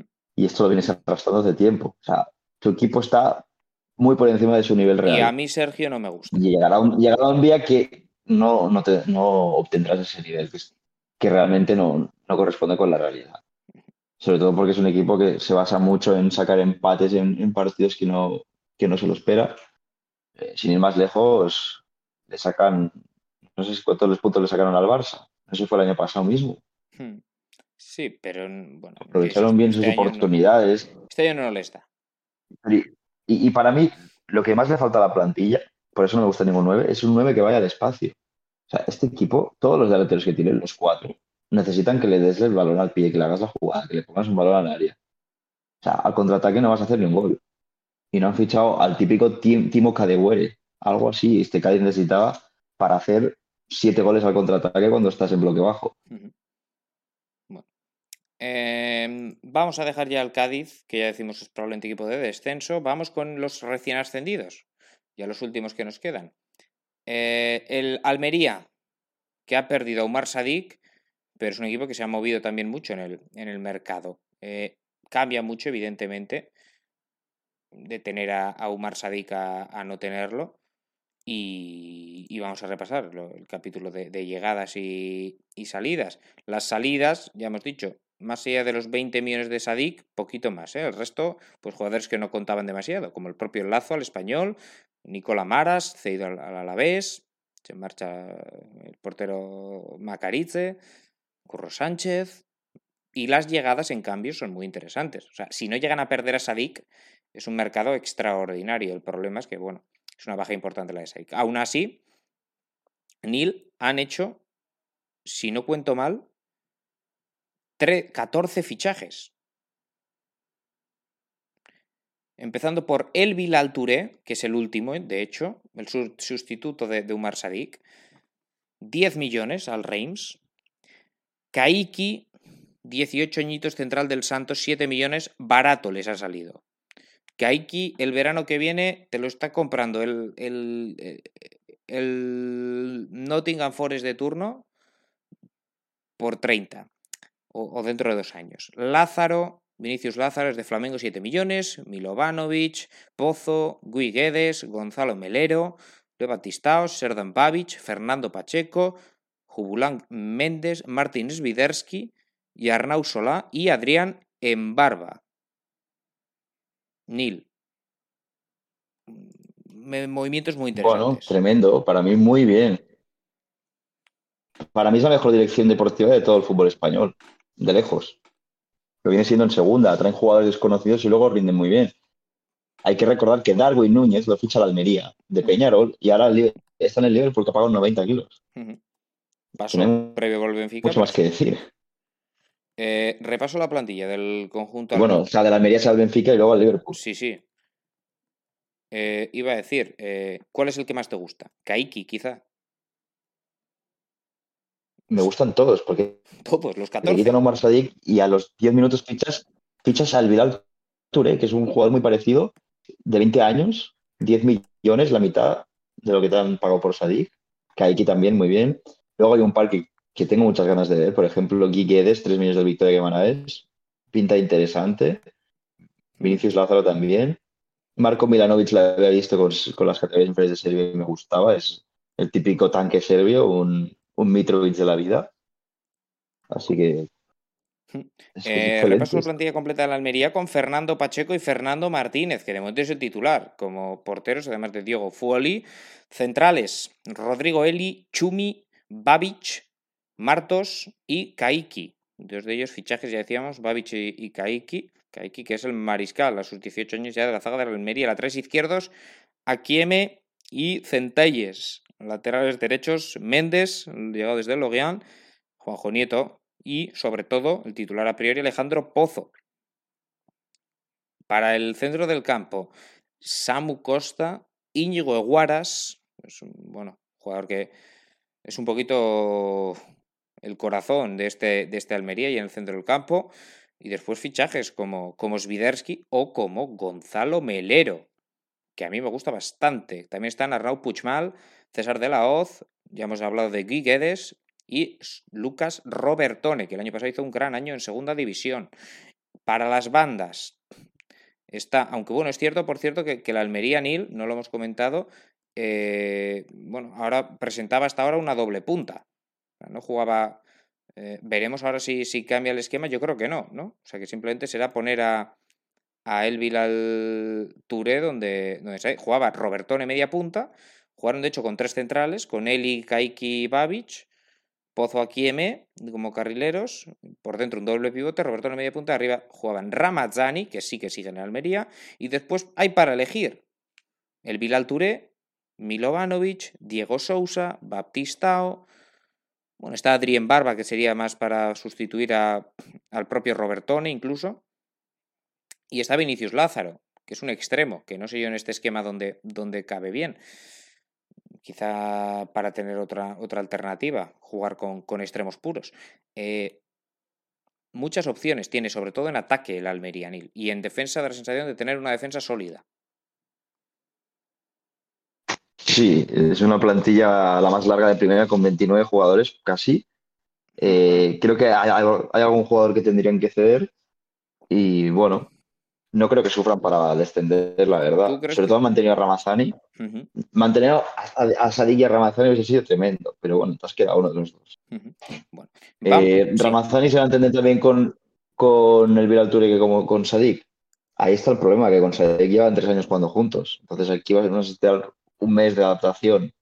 Pero bueno, aparte de que es un jugador que no habla nada de castellano, porque es de Mali, ni siquiera es de origen francés, es fichado de la Liga de Mali en su día. Así que bueno, Lo que me preocupa es la adaptación de él. A nivel futbolístico seguro que va a ser muy bueno, pero la adaptación de, un, de una persona que no habla el idioma, Hmm. que se supone que tiene que ser tu mejor jugador, Bueno, eh, valoración del mercado de la Almería, numérica, nota, nueve- 9,4. 9,4. Bueno, yo no... Porque no es mejor que el Mallorca, pero es la segunda mejor. Para ti es la segunda mejor la Almería. Bueno, ahora iremos con el Girona, también nos queda, que también ha hecho un buen mercado, yo creo. Yo a la Almería le voy a poner un, un 8 y medio. Lo siento, lo de, es que si llegan a mantener a Sadik es un 10, pero un 8 y medio. Porque lo del Vila Touré veremos. Yo- me deja Bueno, alguna no, duda más. no sé si te acuerdas, lo hemos visto con Mali, ¿eh? Sí, sí, sí, sí, claro que me acuerdo. Pero, insisto, tema de lo mismo que acabas de comentar tú. Adaptación, Ya, ese es el problema. Adaptación, sí. que es también... Pero bueno, me van a intentar ayudar. hombre, Eh, pues, Hablará inglés casi seguro y hay, hay mucha gente que habla inglés en la plantilla. hombre, El primer presidente. Turki, el Sheikh, efectivamente. Bueno, eh, vamos ya con otro de los recién ascendidos. Vamos con el Real Valladolid, que quizás de los recién ascendidos, Nil, el que peor plantilla tenga y el que peor, y sobre todo el que menos se ha reforzado en cantidad y en, y en calidad. Eh, han rescatado a Kennedy a última hora, se han traído a Kennedy, al jugador del Chelsea. Más allá de esto, Gonzalo Plata, 3 millones desde el Sporting, Monchu del Granada, Michael Malsa eh, desde el Levante, Iván Sánchez, Sergio Asenjo para la portería, Zufedal, que rindió en su día muy bien en el Betis, Escudero, lo que pasa es que Escudero está ya ofreciendo un nivel discreto, digamos, eh, y, bueno, poquito más. Eh, Hugo, Hugo Vallejo, eh, Saidi Yanco, Narváez, es verdad, a última hora, del, también del, del Zaragoza se han traído a Narváez. Bueno. Menos refuerzos que en Almería y peores. Menos y peores. Y en cuanto a las bajas. Discreto. Y en cuanto a las bajas, se han ido jugadores que yo no entiendo cómo los han dejado marchar a, a rivales directos. O sea, Rubén Alcaraz, Fede San Emeterio y Tony Villa. Los tres a rivales directos, al Cádiz 2 y al Girona otro. Tony Villa al Girona. Yo esto no lo entiendo. O sea, Bueno, no iba a jugar. En, en el Girona no va a jugar. Pero sí, no, no pinta muy bien. O sea, son jugadores que, que, que, tampoco estaban descartados en la plantilla del Valladolid. ¿no? A mí no me parecen mucho mejores los que se han quedado. Pero bueno, eh, discreto, discreto el mercado del, del, Valladolid. Le queda una plantilla con Asenjo y Masip como guardametas. Asenjo, que el otro día ya la lió, por cierto, recordamos.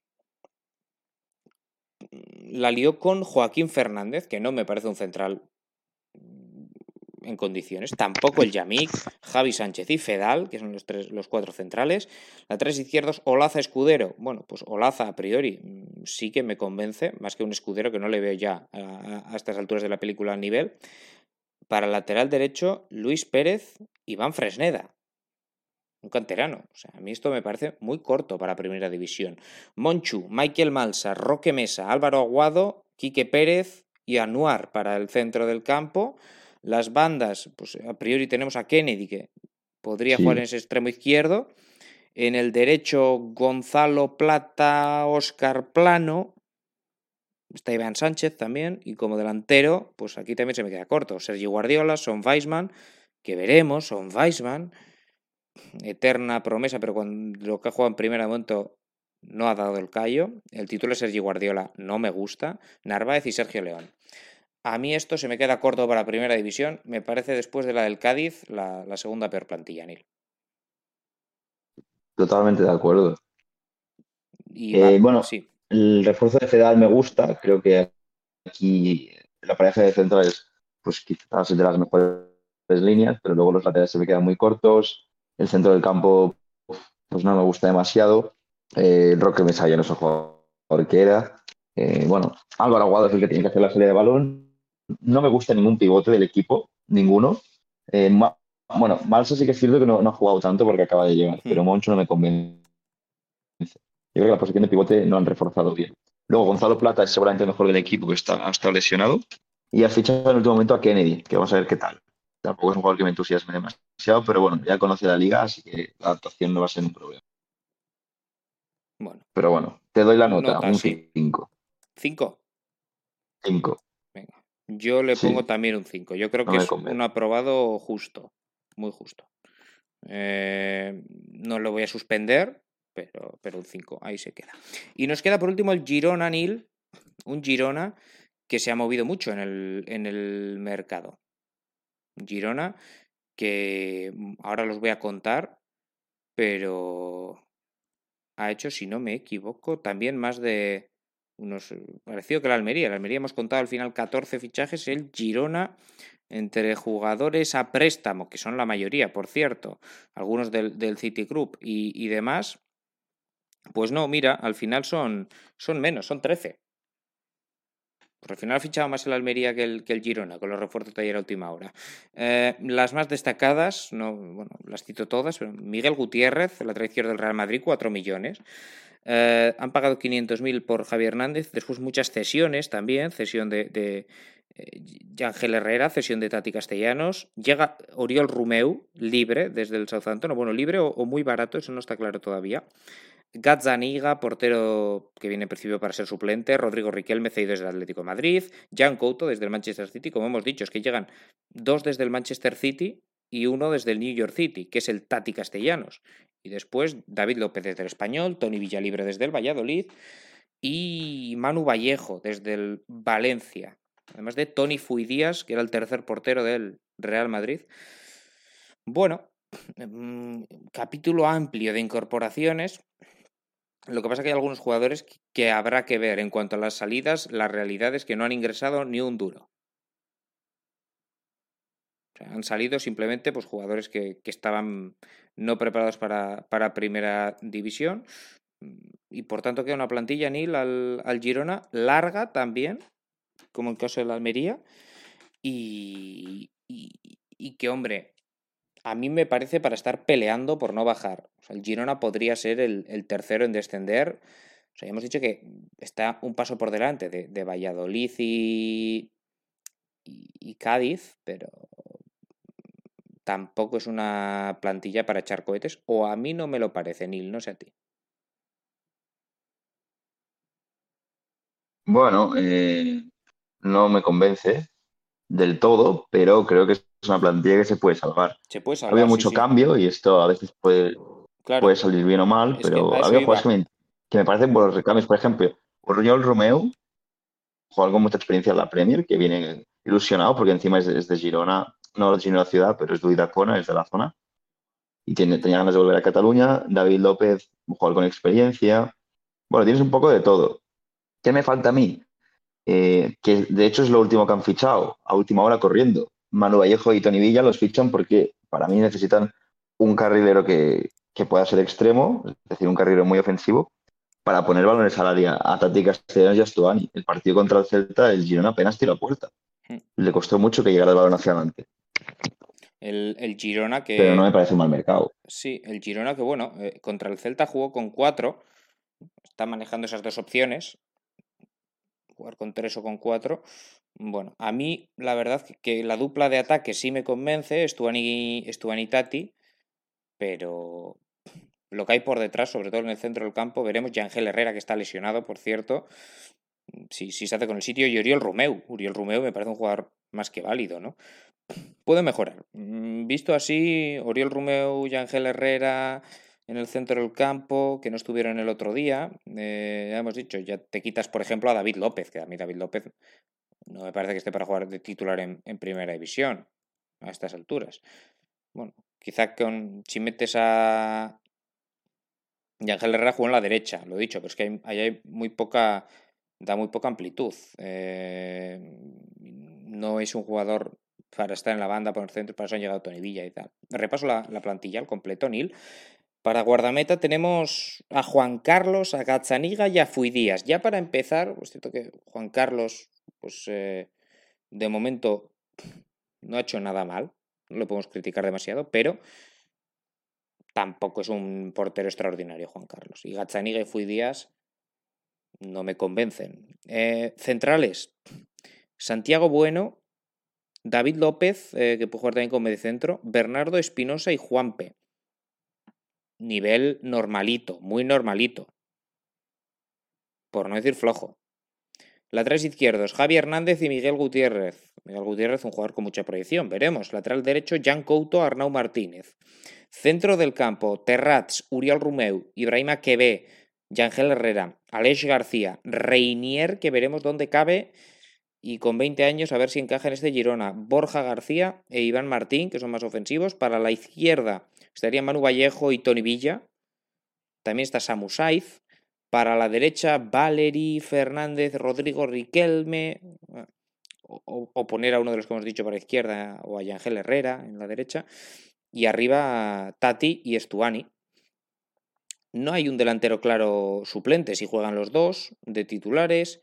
Eh, hay muchísimo mediocentro. A mí no me convence este Girona, la plantilla. Ahora te voy a dar la Bueno, predicción, ya te puedes imaginar, no soy tan crítico. pero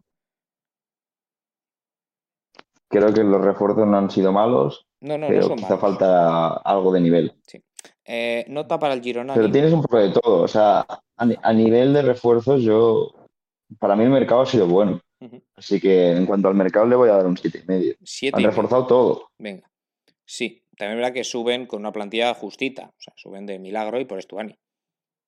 Claro, Yo para al mí mercado del no era un Girona- equipo de los que. o sea, yo, no, yo no pensaba que subieran, la verdad. Yo tampoco. No lo esperaba. Yo también le doy un siete y medio. O sea, el mercado no lo puedo valorar mal. Así que. O un 8 incluso. Es que el mercado está bien. Lo que pasa que aún así la plantilla se me queda muy, muy justa. Eh, pues hemos terminado con el, Sí, pero está bien. Digas que no te gusta, por ejemplo. con el análisis. Y, y ahora me queda Hemos pedirte. solo a tres equipos, ¿eh? Sevilla, Español y Cádiz. Sí, yo, sus- yo los mismos, ¿no? Sevilla, Español y Cádiz. Al Valladolid le hemos puesto los dos un 5 ahí Y el- raspadito. Un 5 justito. Y al Atlético también, yo creo. Que era el otro que le hemos puesto un 5. Pero. Yo creo que había puesto un 6,5, pero sí. Eh, pero en general la nota media es un 7. Sí. O sea, es lo que más, más hemos puesto un Sí. 7 y luego los dos mejores hemos coincidido casi Mallorca. todo, Almería y Mallorca. Mallorca y Almería. Sí, bueno, Mallorca, yo, Almería. yo he puesto mejor al Barça que al Almería. Almería, por ejemplo, ¿eh? Pero el Mallorca hemos coincidido en destacarlo como, Sí, como el equipo Barça que ha hecho, que ha hecho el, mejor, el mejor mercado. Eh, vamos a hacer esas predicciones, Neil. ¿Quién va a ganar la liga? El Madrid. El Madrid, yo también, el Madrid. Segundo, Real Madrid. Barça. Barça. Tercero, Eh, eh, Atlético, pero de aquella manera. Atlético de Madrid, yo también. Cuarto, creo que vamos a coincidir. Villarreal. Villarreal, efectivamente. Quinto, creo que también vamos a coincidir. Betis. Betis. Vamos a hacer lo mismo. Esto es, hablamos demasiado tiempo, Neil. Al final acabamos pensando lo mismo. Eh, sexta posición, Sí. Eh, Real Sociedad. Sevilla, por cambiar algo. Séptima posición, Sevilla. Athletic Club. No, espera, espera, espera, espera. Espera. Bueno, es que estaba entre esas dos, no, pero voy a decir Sevilla. va. Sevilla, Pues yo digo Athletic por cambiar algo. Estaba entre Sevilla y Athletic Club, pero octavo Athletic Club. Pues yo octava la Real. Eh, y por abajo, ¿qué tres equipos bajan? Dejas a la Real fuera de Europa. Dejo a la Real fuera de Europa. Bueno, ¿quién baja? A ver, Cádiz, Valladolid Sí. y el otro tengo más dudas. Yo digo, yo te voy diciendo los míos, Cádiz último, Valladolid Mm, mm, penúltimo, mm. décimo octavo el Girona. Y, y- y el o- y mi otro candidato, bueno, es otro recién ascendido, está la Almería por ahí, que es que mm, pf, No, sé la Almería, yo me fío, me fío mucho de la No Almería. sé cómo le va a afectar a Baja Sadik. Está el español por ahí, que no me fío demasiado del español, si no se arregla lo de RDT y demás, pero Yo voy a poner, voy a poner al Elche. al Elche, tú das la sorpresa, Al Elche o al Getafe. El- Elche o Getafe, uno de esos dos creo. Mojate, uno, dime un nombre. Bueno, o Girona, es que estoy entre uno de los tres. Tú los ves parecido. Eh, bueno, no, Getafe no tanto. Elche y Girona más bien. Yo digo Elche, va. Venga, Elche, el por cambiar. Yo digo el Girona y tú el Elche, además de Valladolid y, y Cádiz.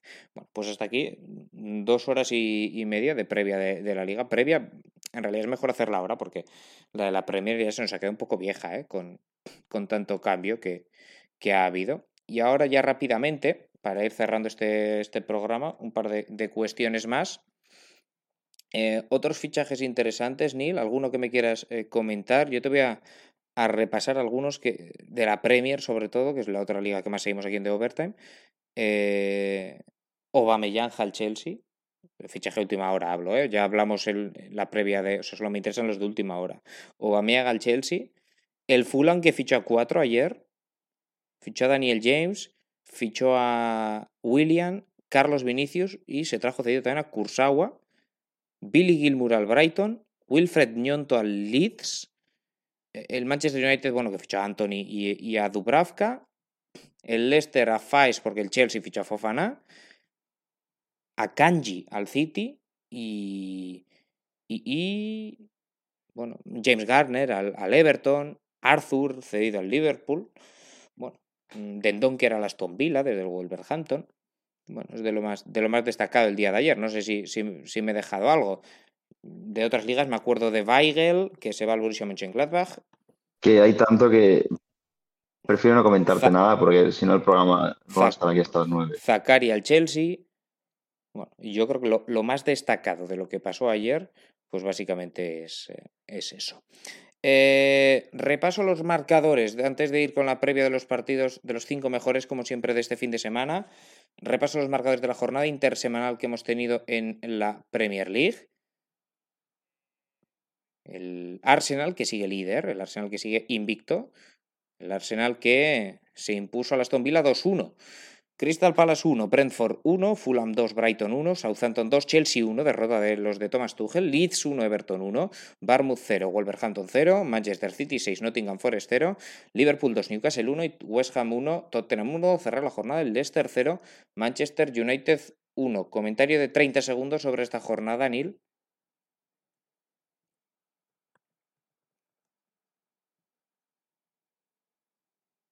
Bueno, parece que no escuchamos ahora mismo a, a nuestro compañero Neil. Eh, aprovecho para repasar. Sí, sí, sí, te decía, te decía.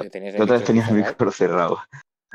Esto de tanto abrir y cerrar. A ver, te decía que el Tottenham realmente hizo un partido un poco flojo. Hoyson no estuvo bien. Harry Kane me gustó, empate ante el West Ham. Bueno, el West Ham que, que suma cuatro puntos tras no haber sumado ninguna de las tres primeras jornadas. Luego el partido del United fue un partido muy cerrado. Hat-trick de Haaland. Eh, el Arsenal que remonta y sigue líder que esto tiene mérito. Haaland lleva. Y poco más, la verdad. Haaland lleva. Y el Liverpool que sacó dos puntos en el último minuto. Que lo dimos. Eh, Neil, te decía. Haaland, nueve goles, ¿qué me dices de Haaland? En cinco partidos. ¿Qué, vamos a decir? Pego un grito por la ventana. o, pongo, o ponemos la canción de Haaland, Haaland. No, no, no, la de Curella.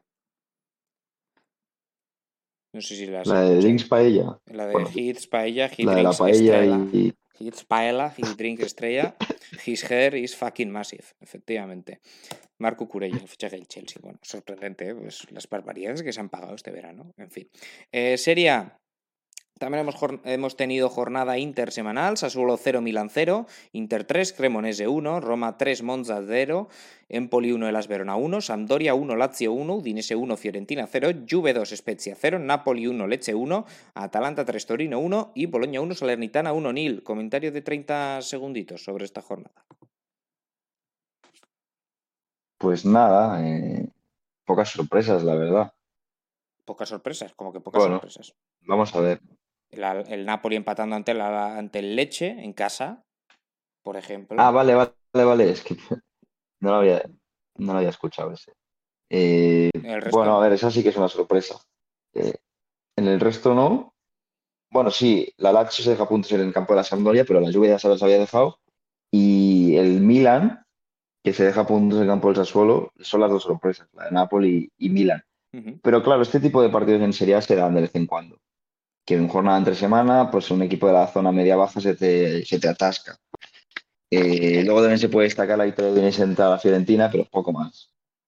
Y la Roma que sigue, sigue buena racha. ¿eh? Y La Roma este año pinta, pinta Champions y líder. Bueno, eh, de hecho es líder y segundo Atalanta. Está muy bonita la, la serie. y ahora, Nil, es ya tiempo para la última sección, como siempre, de la prórroga de los viernes. Eh, tiempo para el análisis breve, hoy, sobre todo, de los cinco mejores partidos que vamos a tener este fin de semana. Primero de ellos, una y media, sábado. Derby de Merseyside, Everton-Liverpool. ¿Qué te parece? ¿Qué esperamos para ese duelo?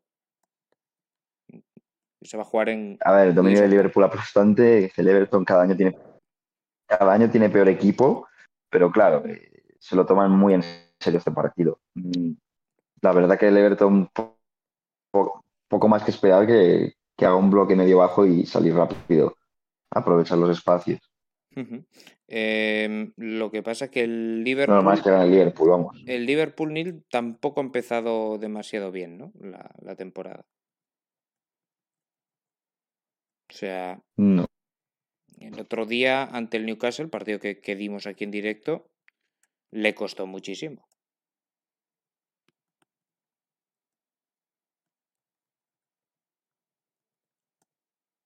No están para tirar cohetes, la verdad, no, no. Eh, eso en cuanto al Everton-Liverpool. Eh, sábado a la una y media. Sábado a las cuatro y cuarto, Nil. Real Madrid-Betis. Vamos a la Liga Española. Dos equipos que son los dos que han ganado todo hasta ahora. A ver, el Betis defiende mucho mejor de lo que esperaba, pero Pecheva también estaba jugando muy bien. No sé si, si lo bajaba a ser demasiado importante. Eh, partido complicado para el Madrid que por cierto creo que es el primer partido en casa. Lo que sí, exacto. Sí, llevaba. ¿Cuántos llevaba afuera? Tres. Tres seguidos, ¿no? Claro, por las obras. Sí, sí. Pues primer partido. Sí, por las obras. Han aprovechado ahí para hacer. Un pedido. Bueno, un par de gestiones. Obras de verdad, no como aquella vez en, los baños. Al Madrid se lo complica en los partidos más de lo que parece en el resultado final. Así que contra el Betis creo que va a ser más de lo mismo, pero claro, Luego tienes una jugada de Benzema o una de Vinicius y, ganas. Así que, aparte del Betis, creo que va a jugar de tú a tú. Va a ser un partido interesante, partido igualado en todos los aspectos, en tiros, en posesión. Seguramente el partido más, bueno, no, seguro, el mejor partido de la jornada de la liga. Para mí mejor que el, que el otro que vamos a comentar. Luego comentamos otro. Antes nos vamos a Italia, sábado, seis y media. Otro derby, vaya derby, Nil. Milan-Inter. Bueno, el derby de Milan que se llama, a ver si me, si me el de la Madonina, ¿no? Eh, Madonina, sí. Iba a decir el de la lanterna, a veces el, de, de lleno, así siempre iba, confundo. iba a decir el de... el de Sampdoria. Fíjate cómo estamos. No, no. Eh, bueno, creo que llega mejor el Inter por el hecho de que el Milan se haya dejado puntos pero no mucho mejor. Tampoco es que el Inter haya convencido demasiado, es un partido muy igualado, eh, donde no se van a generar demasiadas ocasiones. Las últimas veces que se han enfrentado ha pasado de todo. Tenemos victorias del Milan, tenemos victorias del Inter, la localidad sabemos que no importa demasiado porque comparten estadio, que por cierto le queda muy poco a este estadio, igual que a Goodison Park, así que habrá que plantearse hacer una visita porque es uno de los mausoleos del fútbol. Así que bueno, bastante impredecible el Milan-Inter. No sé. Sí, porque. Por dinámica, a mí me el Inter. Para mí es favorito el Inter. A mí me ha ¿eh? convencido más el juego del Milan. Uf, a mí no. Sí. A mí el Milan. Me ha convencido más el Milan en los partidos que he visto. Pero tiene mucho más, tiene mucha más pegada él. Pero tiene mucho más nivel el Inter, obviamente. Con Lukaku y Lautaro es que no necesitas, no necesitas ni, ni media ocasión. Bueno, volvemos a la Liga Española. Último partido que destacamos del sábado a las 9 de la noche. Partido en el Sánchez Pizjuán, Sevilla, Fútbol Club Barcelona. Eh, a priori el Sevilla está muy mal. Es casi un ultimátum para Lopetegui que va a jugar después contra el Manchester City entre semana. Competir o morir. Es que igual no se come ni. No sé qué se come a mediados de septiembre, pero igual acaba destituido antes de lo que Las castañas, ¿no? Las castañas. ah, no, las castañas son más un poco más adelante. Ya no, no, las castañas Sí, sí. Pues la no, que igual no se come ni. ¿Qué, podríamos decir? Temporada de uvas es ahora, creo, ¿no? Pues igual no se comen ni las uvas. Las uvas no las de Nochevieja. Eso a veces se dice. Sí, sí. Pero se dice por Nochevieja. Bueno, eh, ¿qué esperamos de este eh, partido? Me parece, me parece complicado que el Sevilla pueda sacar puntos. Porque vienen dinámicas opuestas. El Barcelona viene de, convencer y ganar 4-0 Valladolid. Y el Sevilla viene de, de tenerle que dar explicaciones a, los Viris Monchi, que esto me pareció totalmente populista por Sí, parte sí, de sí, ambos, sobre todo de Monchi. Me parece lamentable, pero bueno. Pero más digno de Sudamérica eso. Sí, Más típico de Sudamérica. Donde los ultras son dueños del club, cosa que en el Sevilla no es así, pero bueno. Eh, complicado, complicado para el Sevilla, que encima ha tenido un cierre de mercado donde ha entrado algún jugador que otro y no habrá tenido tiempo ni siquiera eh, para que juegue, no sé. Me extrañaría que jugara Dolberg, me extrañaría que jugara, no sé quién más había traído ahora Januzaj. que no me acuerdo. Eh, Januzaj. sabe, me extrañaría que jugara. Creo que es partido para, para darle la continuidad este Barça que lo está haciendo tan, tan bien. Sí, Le metió cuatro a la Real. Imagínate, Yo y fue un partido igualado. sí, Así que si tienen el día, es que, la cosa es esto, si tienen el día, Lewandowski le puede meter un hat-trick al Sevilla. sí. O puede ser un partido cerrado donde el Barça gane en el minuto 70-0. Sí, pero bueno, claro favorito el Barcelona mucho más que en visitas anteriores. Y ya para cerrar esta sección y el programa, último partido que destacamos, domingo cinco y media, partido que va a enfrentar en Old Trafford al Manchester United, que lleva encadenadas tres victorias, y al Arsenal, que es líder y que ha ganado los cinco partidos que ha disputado hasta el momento en la liga inglesa. Partido muy apetecible. Sí, para, mí es el partido que más apetece de todos porque es media al Arsenal de verdad. Los cinco rivales que había tenido no eran del top Big Six o, Mm. o Top Six, no sé cómo Sí, el Big Six. decirle. Eh, pero Big Six, ¿no? Mejor que Top. Pero bueno, mm, el United también ha, dado notas de mejoría. Veremos si Casemiro es titular, veremos si debuta Anthony y realmente es un partido que yo creo que va a ser difícil que el Arsenal pueda volver a ganar. Partido Yo creo que cerrado también mira. espero, ¿eh? Donde... Sí, yo también lo creo. Y creo que el Arsenal va a llevar mucho más la iniciativa porque le, lo venimos viendo. Sí, equipo que y le es gusta verdad, bastante pero es el que balón. yo creo que Casemiro Y ya... el United incluso puede poner el Casemiro Mac- McTominay, Sí, que puede ser exacto. lo peor de la historia para ver al espectador, pero yo creo que va a poner ese doble pivote y va a ser un partido muy cerrado. Exacto. El, el United va a salir a eso. Va a salir a que no pasen cosas, a un marcador corto y a ver si pilla Sí. alguna contra arriba con Rashford, con, con Sancho. Veremos si debuta Anthony, etcétera. Pero, pero desde luego que no, no esperamos otra cosa. Eh, bueno, yo creo que empatan. Mira, me atrevo a darte ahí un, un- una predicción. Sí, yo también, también. Incluso te diría cero. A cero. Bueno, yo, mira, a uno. Mm, Va a conseguir una vez superar la zaga del United del Arsenal y, y va a pillar una contra el, el United. Bueno, pues eh, ese partido queda para domingo cinco y media. Repaso de nuevo. Eh, sábado una y media Everton Liverpool, sábado 4 y cuarto Madrid Betis, sábado 6 Milan Inter, sábado a las 9 Sevilla Barcelona y domingo a las 5 y media Manchester United Arsenal. Lo del sábado es impresionante, hay partidazos en, en todas las ligas. Tenemos un Real Sociedad Atlético de Madrid también, tenemos en, en, en Serie A un Juve Fiore, eh, un Lazio, Lazio Napoli creo que era, en fin, eh, el super sábado porque ya sabemos que empieza la Champions la semana que viene. El lunes, Neil, te espero aquí para el programa previo de los Champions. Antes de despedir, eso sí, no se me olvida. Adelante con el ojeador. ¿A quién nos traes en el, en el día de hoy?